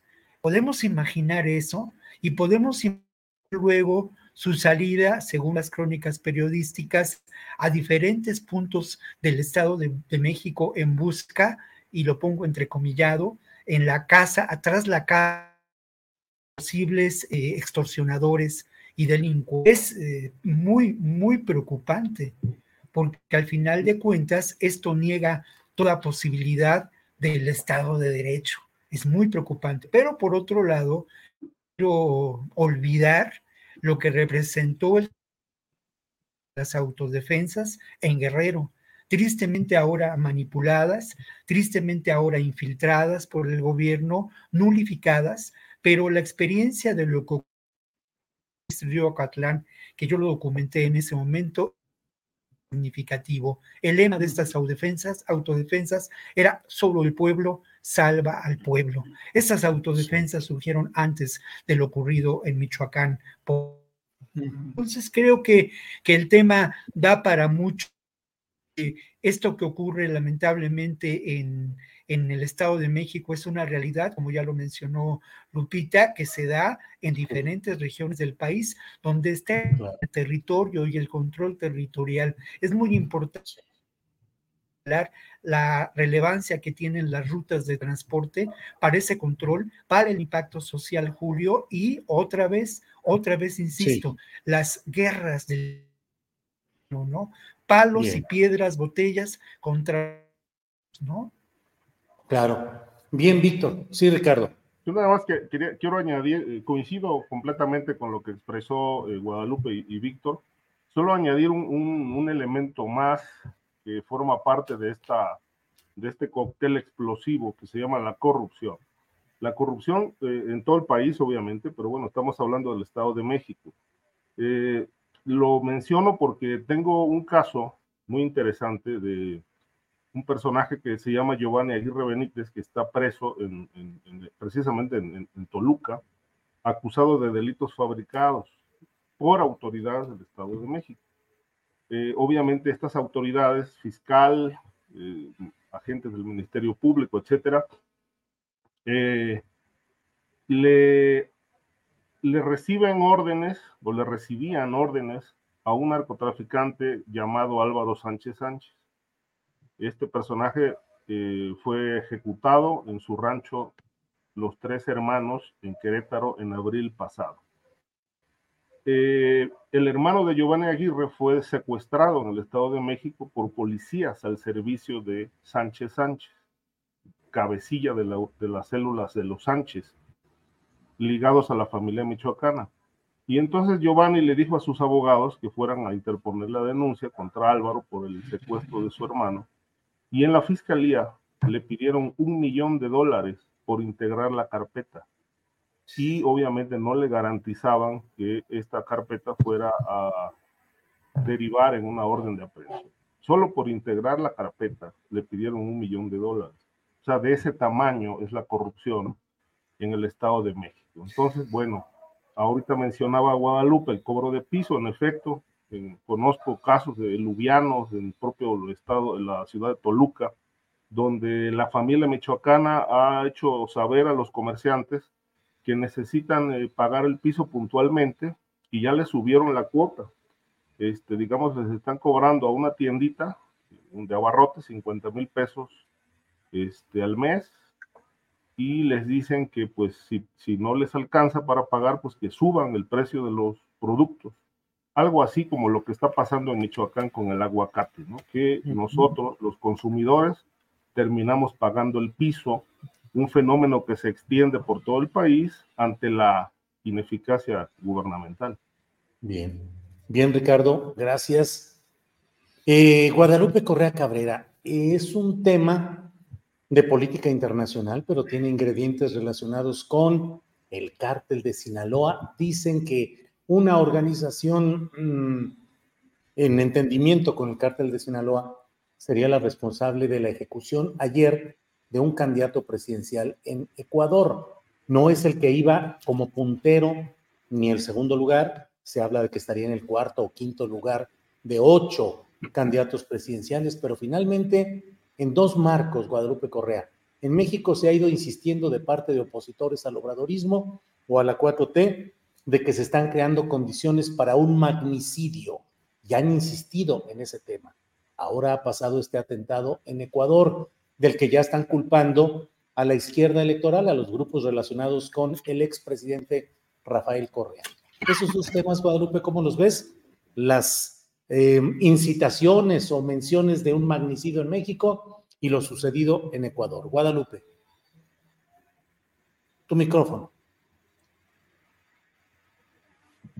Ahí está. Muy bien. Pues sí, es un tema interesante y además de todo, pues sí, eh, la narrativa y la forma en que esto se está utilizando. Y no nada más señalaron al cártel de Sinaloa, también al cártel Jalisco Nueva Generación. Leí una, una nota en el país donde se señalan a los dos carteles, ¿no? Y esto también a mí me parece una, una forma tramposa de analizar, de analizar y de poner todos los huevos en la misma canasta, ¿no? O sea, realmente Fernando Villavicencio sí este, fue un candidato, no era el candidato mayor, pero fue un candidato que pues era muy, pues cubría eh, y, sacó a la luz varias, varias, este, pues realmente es, rumores porque nunca pudo probar nada en contra de tanto Rafael Correa como de Lenin Moreno, no nada más de Rafael Correa. Obviamente se dice y se señala al gobierno de Rafael Correa, son grupos políticos, ¿no? Pero en este sentido, pues también están hablando de dos carteles criminales sin entender muy bien tampoco cómo funcionan o la capacidad que tengan de actuar en, fuera de las fronteras de México. Es muy importante también entender que todo mundo puede ser el cártel Jalisco Nueva Generación. Yo estuve hace poco en el estado de Michoacán y ahí decían, no, pues es el cártel Jalisco Nueva Generación y varias células diferentes eh, que operaban en el estado, pero siempre en todos los estados parece ser que el cártel Jalisco Nueva Generación tiene alguna presencia. Ya lo he dicho en otras ocasiones. Me parece importante entender mejor cómo opera este grupo y no, no, poner estas etiquetas sin saber realmente de qué estamos hablando. ¿no? Cualquiera puede decir que soy parte una célula del cártel Jalisco Nueva Generación para poder cobrar piso, para poder extorsionar y así me van a, me van a, pagar porque estoy ejerciendo un terror de esa manera. ¿no? Estamos hablando de una industria este, que, es, que es una industria que, que, que, que son redes ¿no? de criminales que no necesariamente tienen una lógica de operación centralizada. Y en ese sentido, pues podemos hablar de narcotráfico a nivel hemisférico, pero no necesariamente estamos hablando de un grupo que está dirigido desde, desde México, ¿no? Desde, desde Jalisco o desde Sinaloa. Esto, eh, pues, pues realmente sí estoy de acuerdo con, con López Obrador de que se señalan a los carteles mexicanos como algo este, sensacionalista y finalmente, pues sí, es una cuestión que se está haciendo política, porque como hablamos ya de Eduardo Verástegui, hablamos de varios grupos políticos relacionados con esta derecha latinoamericana internacional, no nada más latinoamericana, más bien el CIPAC y los grupos ese de derecha, pues sí se están alineando de alguna forma y tienen ciertos valores, lo vemos con, con los libros de texto, ¿no? Y bueno, los liderazgos y los grupos y, que, que, se unen de forma política e ideológica, los que se unen con Rafael Correa, con el chavismo de, de, de bueno, de este, pues ya, ya reformado, y también con los presidentes vinculados a la izquierda, ¿no? También sabemos que en Colombia está, se está dando una, una situación muy complicada. El presidente Petro, los, eh, el hijo de, perdón, el hijo del presidente, supuestamente vinculado a, también a, temas de crimen organizado, de, de, narcotráfico en particular, y entonces pues está vinculando a la izquierda internacional con el crimen organizado y principalmente con los carteles mexicanos. Y esta es la gran batalla ahora de la derecha estadounidense en contra de los carteles y declarando la guerra contra los carteles. Es un tema complicadísimo, no, no voy a extender un poco más, pero sí tendría muchísimo de qué hablar de los diferentes temas de izquierda y derecha y, no, y esto pasa a las fronteras, ¿no? ya es una cuestión a nivel hemisférico. Gracias, Guadalupe. Víctor Ronquillo, ¿qué opinas de ese tema en el cual pues fue asesinado uno de los candidatos presidenciales de Ecuador y con otro ingrediente, incluso Víctor, se mencionó que estaba... Bueno, voy a empezar por eh, un, voy a común. Perdona, perdona. Adelante, adelante. Perdona, Julio, perdona, te interrumpí. No, no, no, hombre, eh, son cuestiones tecnológicas. Eh, te decía sobre este tema del asesinato del, del candidato presidencial de Ecuador y también el hecho de que estaba no sé exactamente en qué contexto, pero estaba ahí también Eduardo Verástegui, que se dijo que había sido evacuado en, eh, de urgencia porque estaba en la presentación de su famosa película Sounds of Freedom, pero pues en relación con Guillermo Lazo de la derecha, vaquero ecuatoriano, eh, y este contexto de políticos de derecha. ¿Qué opinas, Víctor Ronquillo? Bueno, Guillermo Lazo y su esposa se encontraron en la premier. Entonces el desalojo del cine en que se iba a realizar la premier eh, eh, fue en razón de que ahí se encontraba el presidente y que ante estos hechos desalojaron el cine. La violencia se podía extender, ¿no? Eh, en contexto serio. Y bueno, lo otro, pues es evidente, ¿no? Lo que ya hemos mencionado, la capacidad que tiene la derecha de organizarse, lo que está ocurriendo en diferentes países del continente, de esta película, la versión de los hechos persona y pues Verástegui como un personaje central eh, acude ni más ni menos que el propio presidente según versiones periodísticas a el estreno y en ese contexto es de ese voy a voy a voy a ir primero por un lugar impactante lo que ocurrió y es impactante lo que ocurrió porque nos deja ver la violencia política eh, que se puede gestar en las elecciones eh, cómo de pronto el crimen organizado la economía del delito que puede generar en términos de la defensa de sus intereses. Cómo estos grupos de crimen organizado que operan a nivel transnacional pueden en un momento dado en eh, factores dominantes en las elecciones. Eh, en México hemos sido víctimas de muchos hechos de violencia política. Eh, hasta el momento sufrimos la pérdida a gobernador en Tamaulipas una semana antes. Es el crimen más, más impactante reciente en términos de esta realidad del crimen organizado operando y eligiendo, pero eh, lamentablemente en procesos electorales anteriores hemos sufrido contra muchos candidatos y esto hay que mencionarlo y es parte de ese contexto de realidad. Lo otro, mm, bueno, yo no creo que es muy importante que empezar en construir una versión diferente sobre del crimen organizado en nuestros distintos países, pero de lo que no hay duda es de que son eh, grupos transnacionales que operan más allá de las fronteras y que intereses comunes y que sus intereses, en este caso, habría que mencionar otra vez que esta es una versión periodística muy acorde con el discurso, con la información, con lo que eh, pues yo considero una versión en muchos sentidos, pues desde los sótanos del Pentágono, considerando que los malos son los narcos, los, narcotraficantes y que los narcotraficantes tienen su asiento, sobre todo los más amenazantes, en territorio mexicano. Pero eh, hay un video que es muy impactante está circulando en redes del propio eh, Villavicencio, eh, pues bueno, colega periodista, ¿no? Eso también hay que decirlo, que eh, independiente de la facción ideológica aquel pudiera dar su propio quehacer periodístico, fue muy valiente al denunciar a Correa eh, y, las y el posible tráfico de influencias en, ese gobierno, que es un gobierno desde mi punto de vista.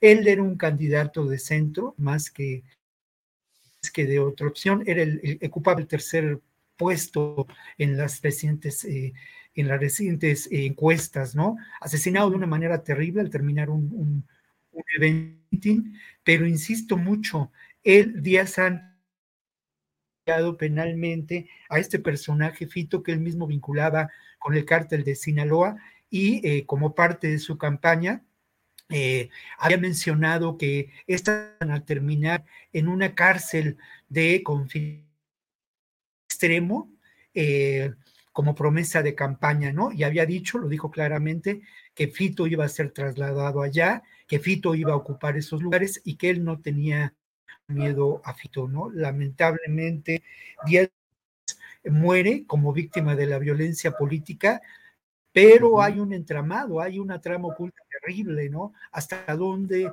el cártel de Sinaloa, este famoso personaje mencionado, Fito, hasta dónde la propia derecha en vocación política, hasta dónde la izquierda, en fin, es trama oculta, pero de lo que de lo que sí hay una constancia impactante es de la violencia política presente en las elecciones en estos países de Latinoamérica y tendremos nosotros el próximo año. Víctor, ¿hay algún problema que creemos que es como de internet? Se escucha entrecortada tu voz y con frecuencia, como cada ciertos segundos, se escucha mal. Entonces, a lo mejor estás lejos de la fuente del modem o bien a lo mejor quitamos la imagen para que quede solo el sonido y entonces con el sonido pueda, ya no haya esas interferencias. Vamos, mientras tanto, Sí, eh, de acuerdo. Vamos, mientras tanto, em, ¿en qué nos quedamos en todo este tema de la... Sí, perdón, Guadalupe.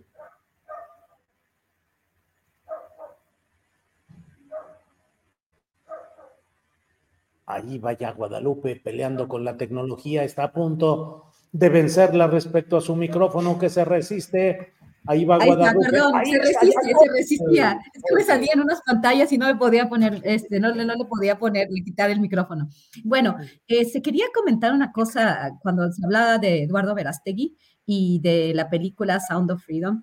Este, me preocupa una cuestión, eh, me preocupa porque estoy viendo una narrativa muy, muy, muy compleja y un mal entendimiento de, las cosas. Cuando hablamos de la película de Sound of Freedom, pero este, ahorita se está hablando mucho más de la película porque se está presentando eh, o, va a, llegar a varios países de América Latina. Y, uno, y esto tiene que ver con eh, una narrativa que también viene contra México y que están avanzando los republicanos.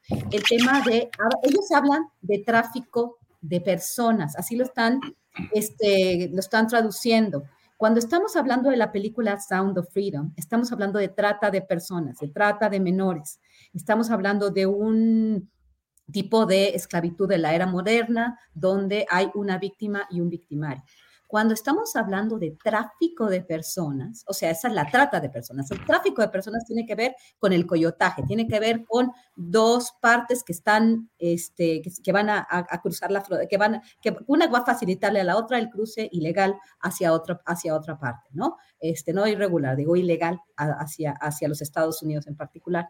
Entonces está viendo eh, con esta película una especie de discusión dentro de Estados Unidos, hablando, sí, también de los carteles mexicanos, del, de, la trata de menores, otros dicen de trata y tráfico, y entonces todo lo malo viene desde el sur viene desde México, viene desde los carteles y esto va a seguir justificando la retórica y pues la, gran estrategia republicana en el 2024. Muy, muy peligroso y esta película también se está utilizando para demonizar lo que sucede supuestamente en México y lo que son los carteles mexicanos, ¿no? Sin entender todas las dinámicas sin entender que cuando hablamos de carteles de la droga, finalmente estamos hablando de redes que también ellos tienen eh, una gran responsabilidad porque ellos aceptan la droga, porque sus propias autoridades también están metidas, pero bueno, eso es importante eh, entender la, nueva narrativa y que también está surgiendo a partir de la derecha, del papel de esta película Sound of Freedom.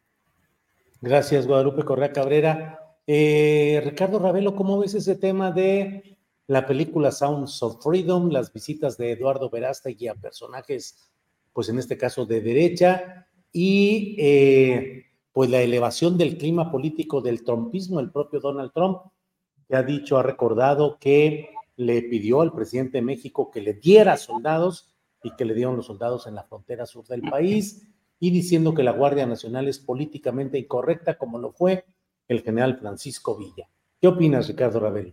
pues sí, lo que dijo Trump, bueno, 28 mil soldados gratis, ¿no? Mira, todo este, este escenario de Ecuador con este asesinato del candidato, eh, que yo creo que esto obviamente ameritará una investigación profunda, si fue la izquierda, si fue la derecha, si a quién no le convenía o a quién le convenía, o fue el crimen organizado, etcétera.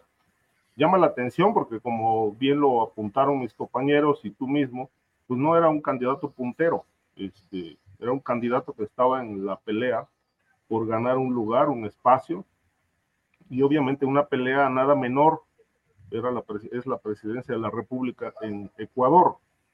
Eh, Ecuador es una, dentro de la geografía del crimen organizado, es, es un país clave en la exportación de cocaína eh, hacia México, y en ese, en ese país operan por lo menos dos grupos criminales mexicanos, que son Sinaloa y el cártel de Jalisco Nueva Generación que tienen los brazos extendidos a todo, a todo el continente.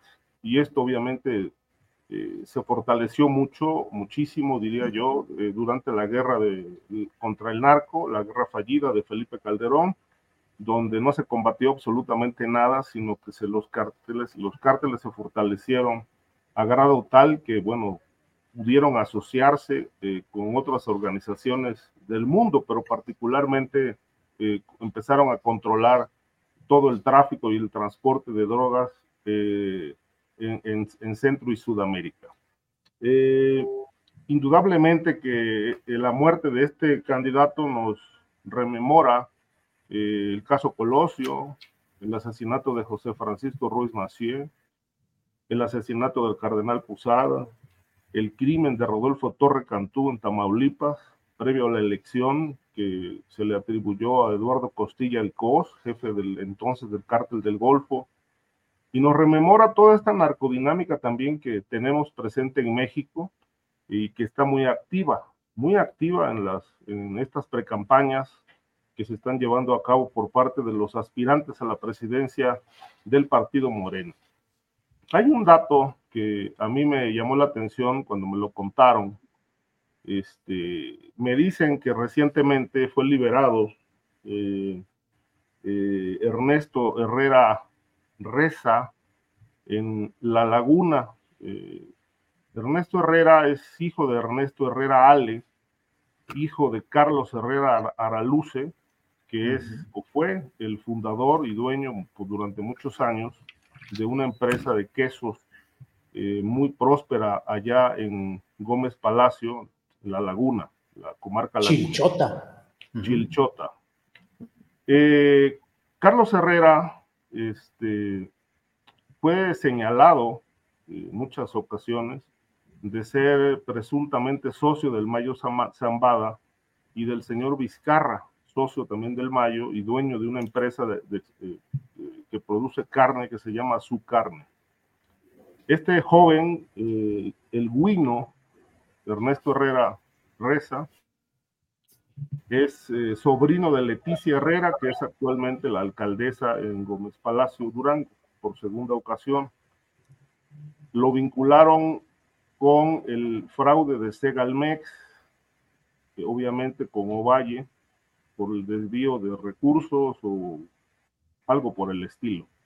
El asunto es que eh, ya cuando estuvo detenido, eh, y esta es la parte importante, uno de los, una de las corcholatas de, de Morena, presuntamente, hizo una llamada telefónica y ordenó que lo liberaran.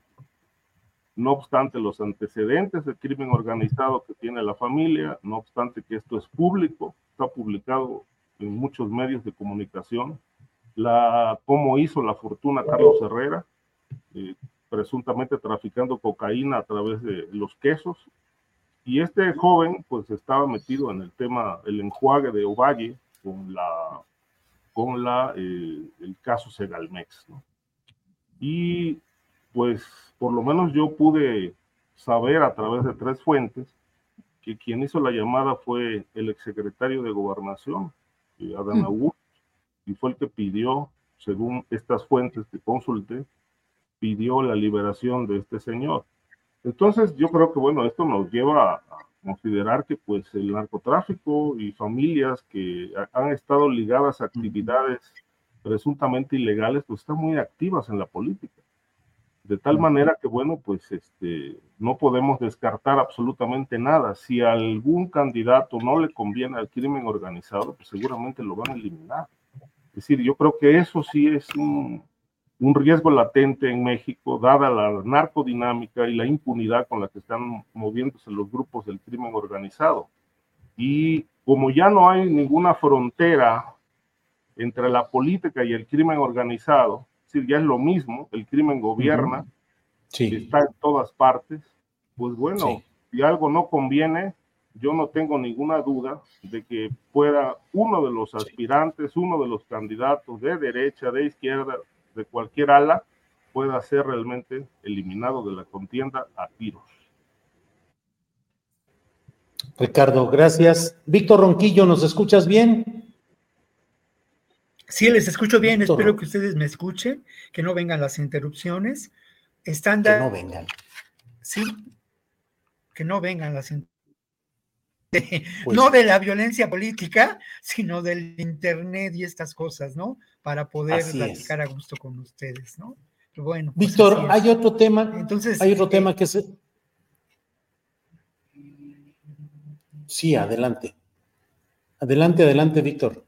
No, me decías, no, me decías tú que hay otro tema, sí, te escuchaba que hay otro tema. Sí, te, te, decía que el presidente de México dio a conocer una carta que envió el presidente de Estados Unidos, Joe Biden, en la que reconoce y agradece las políticas migratorias que ha eh, desarrollado el gobierno de Estados Unidos. Dijo el presidente de México que le enviaba esta carta al presidente Biden con un reconocimiento por dos decisiones que ha tomado. ¿Qué opinas de esta carta y del reconocimiento? Ronquillo. Bueno, en principio creo que es, es una mirada errada que tiene que ver mucho con esta capacidad que tiene para la negociación política, ¿no? Un poco lo mismo que ocurrió en términos de la negociación a la que estuvo sometido. Esa es la palabra López Obrador y el propio gobierno mexicano con Trump, ¿no? Poco que términos de la política migratoria para Estados Unidos de cuentas, esta política sigue siendo no precisamente por una gestión del gobierno federal de Estados Unidos, pero aceptada en los hechos por ello, sigue siendo una militarización de las fronteras, una política de en contra de los migrantes y una política que además ha dejado un enorme saldo de dolor humano. Creo que lo interesante en esa carta es la, la insistencia de plantear y proponer un plan integral atender este problema. Eh, a, principios de semana se publicó una entrevista con Alicia Bárcena, la nueva titular de la Secretaría de Relaciones Exteriores, y ella, eh, el encargo principal de López Obrador a zona era generar una política de respeto a los migrantes, una política de migración ordenada. Eh, insistía Alicia Bárcena en que México no es un eh, de la política migratoria de Estados Unidos. Los hechos nos dicen que sí lo es, y no solamente ello, ¿no? Que más allá de las balandronadas de Trump, de su estilo eh, de discurso político lamentablemente eficaz, con resonancias en la derecha, no solamente en Estados Unidos, sino la derecha internacional, pues lamentablemente es una realidad.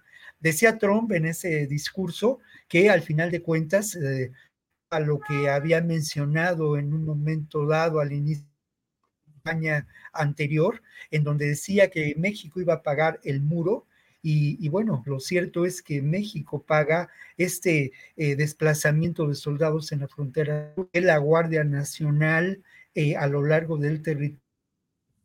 Además, eh, en, la frontera norte. Y por otra parte, hay que señalar que esto, esto, esto tiene que ver con una estrategia de limitar la migración internacional.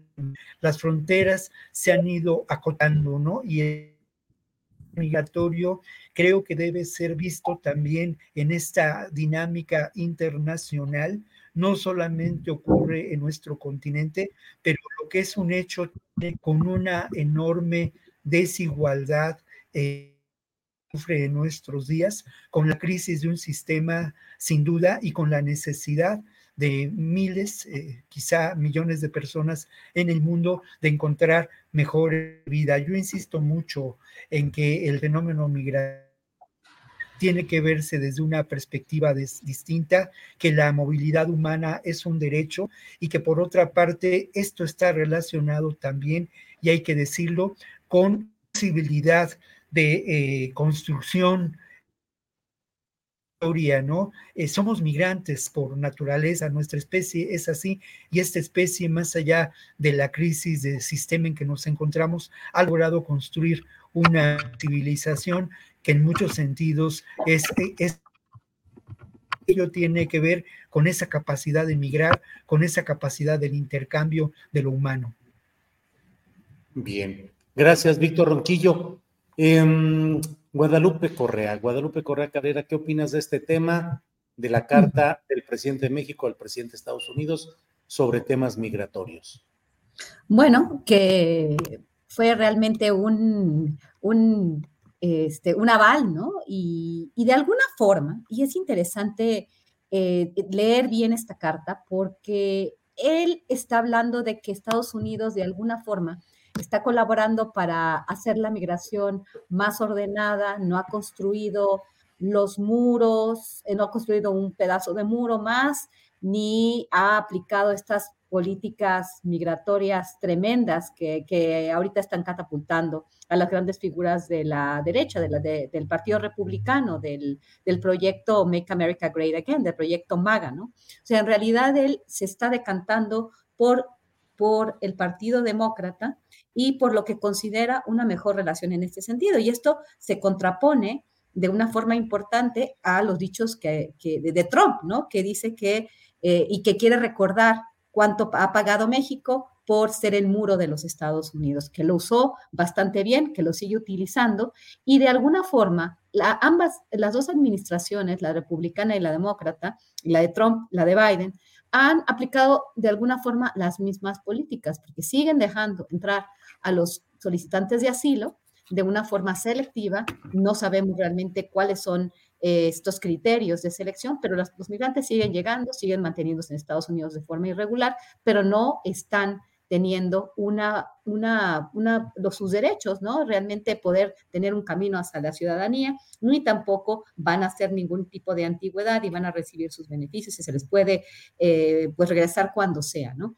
En este sentido, Andrés Manuel López Obrador no está reconociendo esto. ¿Por qué? Porque México y Estados Unidos no se han sentado a negociar un acuerdo, eh, un acuerdo migratorio, que sería muy importante, pero de alguna forma sí está haciendo Andrés Manuel hincapié en que pues no está de acuerdo con las políticas de los gobernadores republicanos. Estoy pensando más bien en el gobernador Greg Abbott de Texas, en todas estas boyas que se están poniendo en el río, que es una ridiculez espantosa, un, gasto para los estadounidenses que ellos sí deberían de estar concentrando esta, esta discusión, ¿no? ¿Quién está pagando por estas boyas? Pues los, este, pues los, los estadounidenses, ¿no? Entonces, bueno, es interesante, obviamente, eh, Estados Unidos y México han colaborado en, materia migratoria. México no tenía mucho que hacer al eh, cuando, cuando fue lo de la, presión por el tema de los aranceles. Él dijo, si, si yo, yo los presioné, pues claro. O sea, si si él aplica aranceles dos días, los mercados en México se van al piso, o sea, era, era difícil que no se hiciera. No estoy justificando el envío de la Guardia Nacional, pero también lo quiero, lo quiero este, pues, pues poner en contexto, ¿no? Es, un, es una situación difícil, México siempre ha estado muy plegada a los intereses de Estados Unidos, es muy dependiente en este sentido, y la política migratoria mexicana está completamente eh, pues vinculada a los Estados Unidos por, por varias cuestiones, ya sea con la narrativa republicana o con la narrativa demócrata. Pero en este sentido, Andrés Manuel se siente o parece sentirse mucho más cercano a la política eh, y a la colaboración con, con, los demócratas. Bien, gracias. Eh, Ricardo Ravelo, tu opinión sobre la detención del fiscal de Morelos y el que no haya la debida acción judicial parecida en otros casos del país y a nivel federal incluso en la Fiscalía General de la República, donde pudiera haber también muchos indicios de obstrucción a los procesos de la justicia. ¿Qué opinas, Ricardo? Sí, mira, Julio, este caso ha levantado mucha ámpula precisamente por las violaciones a, la ley. Eh, me parece que la, la forma en que se actuó es totalmente violatoria, independientemente de que el fiscal sea o no responsable de obstruir la procuración de justicia eh, con el, caso de la chica asesinada. Creo que no son las formas. Eh, hay un antecedente que vale la pena, que viene a cuento, que es el caso del fiscal Winkler en el estado de Veracruz. Es decir, al fiscal Winkler le encontraron relaciones ahí con el crimen organizado, con negocios, en la integración de carpetas, este, y eh, tomaron la decisión de destituirlo y procesarlo. Pero el procedimiento que se llevó a cabo me parece que fue el, correcto.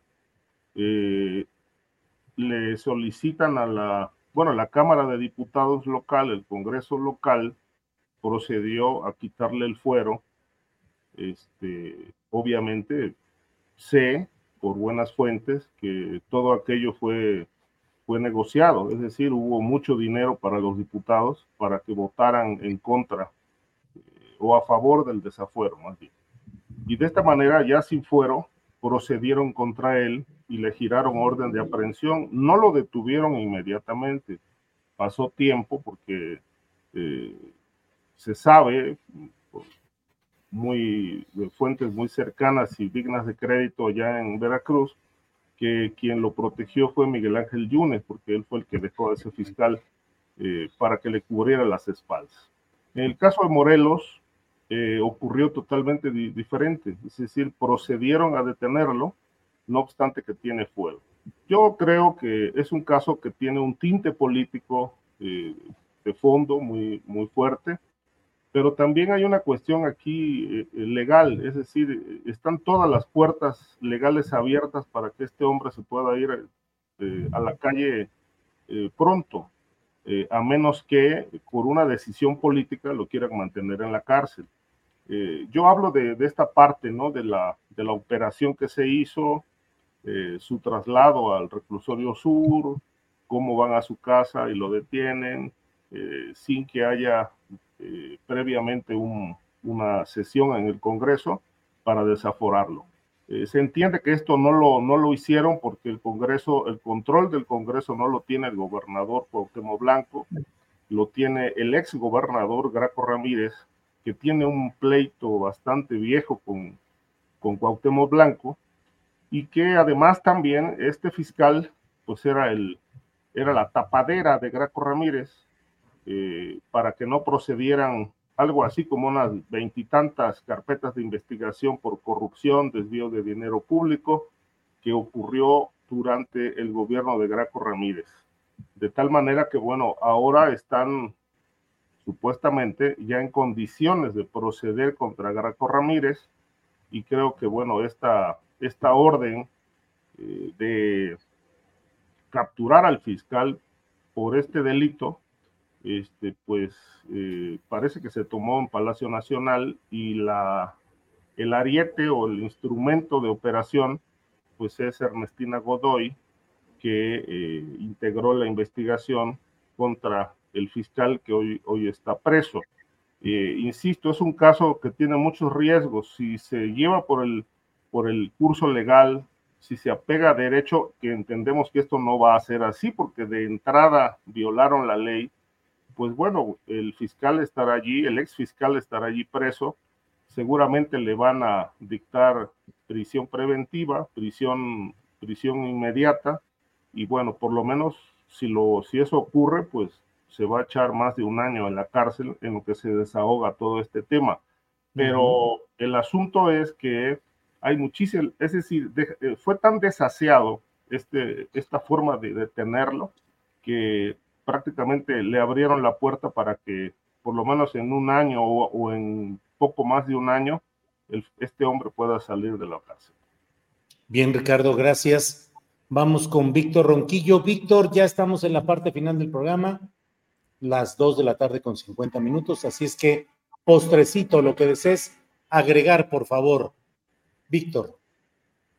Bueno, son varias cosas, ¿no? Una de ellas tiene que ver ni más ni menos con, eh, con la realidad eh, de esta detención, hasta, la, hasta donde yo conozco la información, que es periodística, que el fuero que tiene el fiscal de Morelos es federal y que el delito del que se le acusa es un asunto eh, local. Entonces, no, no, Ricardo, en esta perspectiva, ¿no? Lo siguiente es yo creo, ya señaló Ricardo atinadamente algunos antecedentes en relación al conflicto político, ¿no? Y cómo este fiscal, pues fue, fue elegido como un fiscal carnal, para proteger las espaldas de Graco. De, hay más de nueve carpetas de investigación que se detuvieron en la fiscalía, ¿no? Eh, actuando pues de una manera muy sospechosa. Pero lo otro, el antecedente de este crimen, de este que de alguna manera genera esta primera turbulencia política y este conflicto entre la Fiscalía de Justicia del Estado de Morelos y la Fiscalía de Justicia de la Ciudad de México. La primera realizada en Morelos hablaba pues de una broncoaspiración y de alguna manera pues estigmatizaba a esta, a esta víctima de feminicidio. Por otro lado, la de la familia, y esto es muy importante, se lleva a cabo una autopsia aquí en México, se encuentran pues evidencias, ¿no?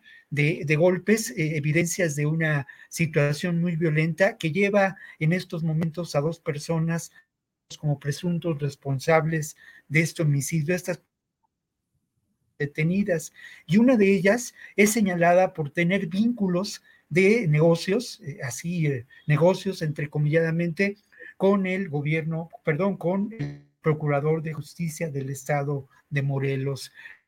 Insisto, ¿no? Pues estas versiones periodísticas, estas fuentes que de pronto a veces nosotros citamos y, pues lo hacemos eh, con honestidad, pero a veces de manera, de manera muy, en fin, eh, yo quiero insistir, que al final de cuentas, a mí me tocó documentar la historia de, lo que ocurrió en Juárez en los años 90, de los terribles feminicidios, el libro de las muertas, el primer libro que se publicó al respecto, y de los años en que se realizó esta investigación, yo tuve ocasión de platicar con el gobernador de Chihuahua, con dos gobernadores de Chihuahua, pues negaba que algo ocurriera, ¿no? Y decían que, que tenía, eh, al que tenían que responder las autoridades federales. Platiqué con varios fiscales sobre el caso y ellos decían que no había elementos, que al final de cuentas no, no se podían atribuir a esa interrupción política, a esa violencia de género y a las condiciones en Juárez. Yo me pregunto si en esos momentos alguna instancia hubiera podido intervenir, alguna instancia hubiera podido intervenir y hubiera detenido a los fiscales, a los procuradores de justicia, a los agentes eh, de la Procuraduría de Chihuahua de entonces que actuaron con omisión o complicidad. Yo me pregunto cuánto hubieran impedido. Eh, esto, esta pregunta queda en pero lo que es un hecho es eh, eh, la evidencia de que la Procuraduría, la Fiscalía de Justicia del Estado de Morelos actuó con dolo eh, en este caso y ha de impartición de la justicia lo enormemente grave. Bien, gracias Víctor Ronquillo. Guadalupe Correa Cabrera, por favor, postrecito. Sí, bueno, mi postrecito tiene que ver un poco también con, esta, con este tema, pero quisiera, eh, después de todo lo que dijeron muy, muy, muy claro, muy completo, dos visiones, dos versiones, realmente fiscal carnal, eh, una serie de investigaciones, pero quizás el proceso no fue, no fue pristino y bueno, esto va a, complicar mucho las cosas. Pero independientemente de, del proceso de que, de muchas, de, de, que realmente este fiscal pues ha actuado de muy mala fe, ha actuado obviamente y fue puesto ahí para, para proteger las espaldas de Graco Ramírez, tenemos otro caso muy interesante. Es, bueno, el Congreso de Morelos va a acudir a la Suprema Corte de Justicia por esta detención, pero miren lo que pasó con otro caso en el estado de Tamaulipas. Irving Barrios Mojica, hemos hablado mucho de él, hemos hablado de toda esta eh, fabricación de pruebas, de un actuar eh, este, desaseadísimo durante el, este, pues en la gubernatura de Francisco Javier García Cabeza de Vaca, que ahí lo dejó de hecho para que le cubriera las espaldas. Y entonces la Suprema Corte de Justicia, eh, pues sorprendentemente, ¿verdad? Porque parece ser que aquí en este país eh, las instituciones, no, y estoy hablando de las dos partes, ¿no?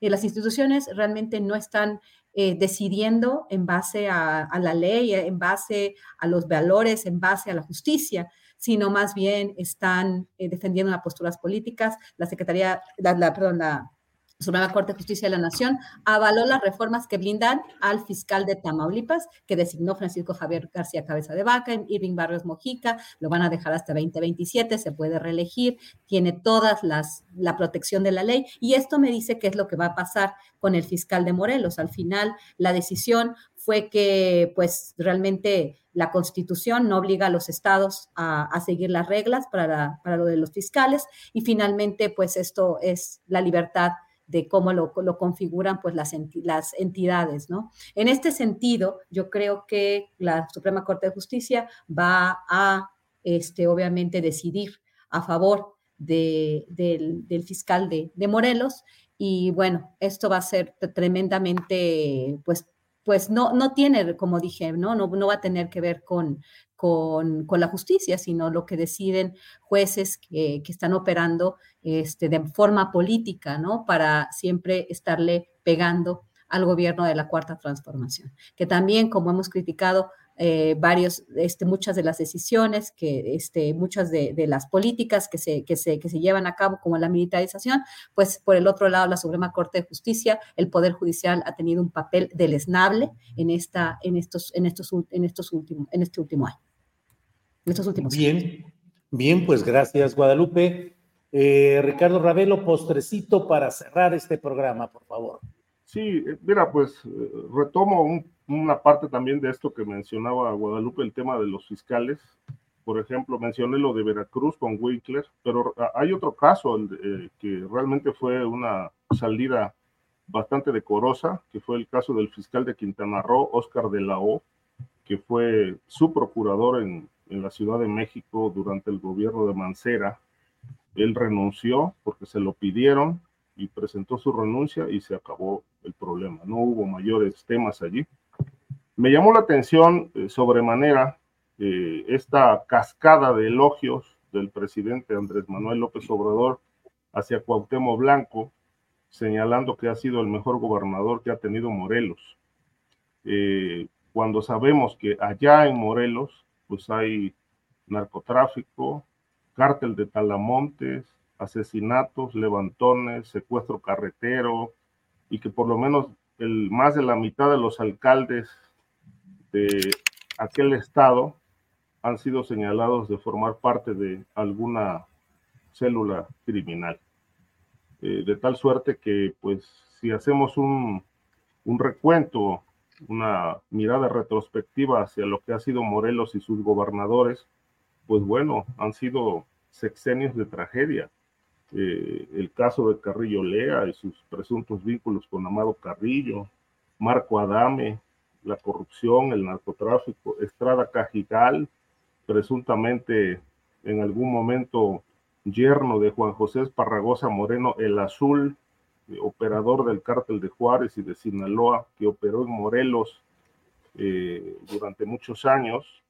Este, el caso de Graco Ramírez, ¿no? En cuyo sexenio reinó eh, Santiago Mazari, el carrete, y actualmente Cuauhtémoc Blanco, que a quien se le ha relacionado con la organización criminal de los Tlahuicas, un brazo armado que opera desde Guerrero hasta, hasta Morelos.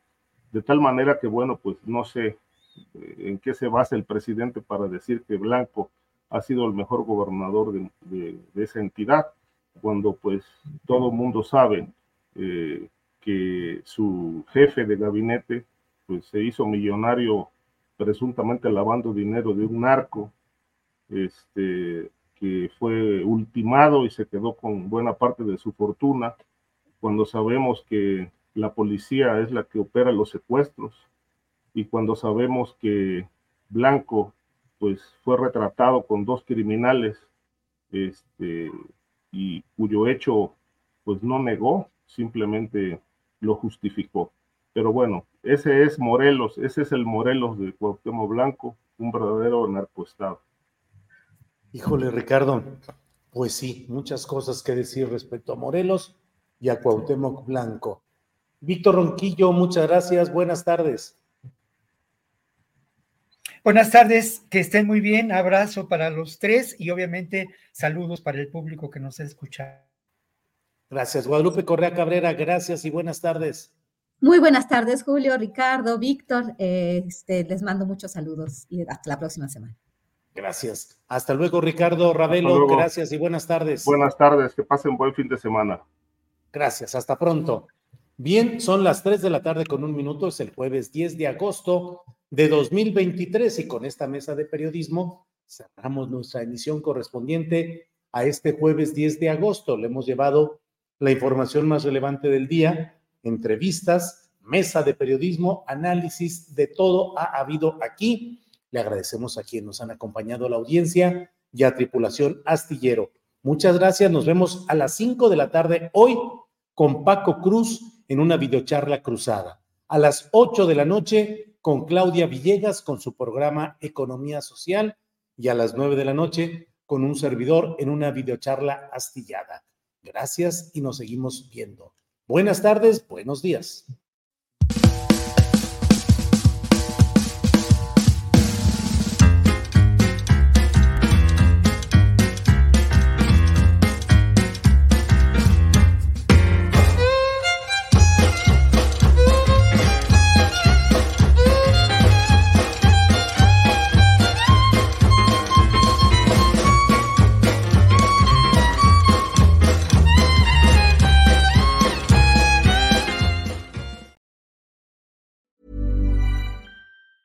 Even on a budget, quality is non-negotiable. That's why Quince is the place to score high-end essentials at 50 to 80% less than similar brands. Get your hands on buttery soft cashmere sweaters from just 60 bucks, Italian leather jackets, and so much more.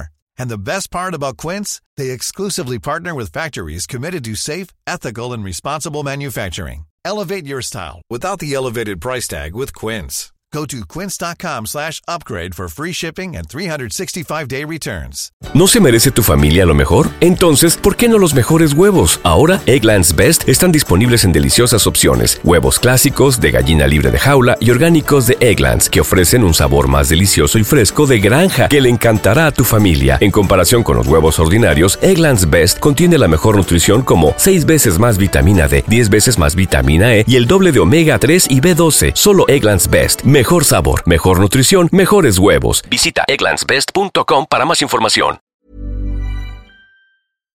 Para que te enteres del próximo noticiero, suscríbete y dale follow en Apple, Spotify, Amazon Music, Google o donde sea que escuches podcast. Te invitamos a visitar nuestra página julioastillero.com.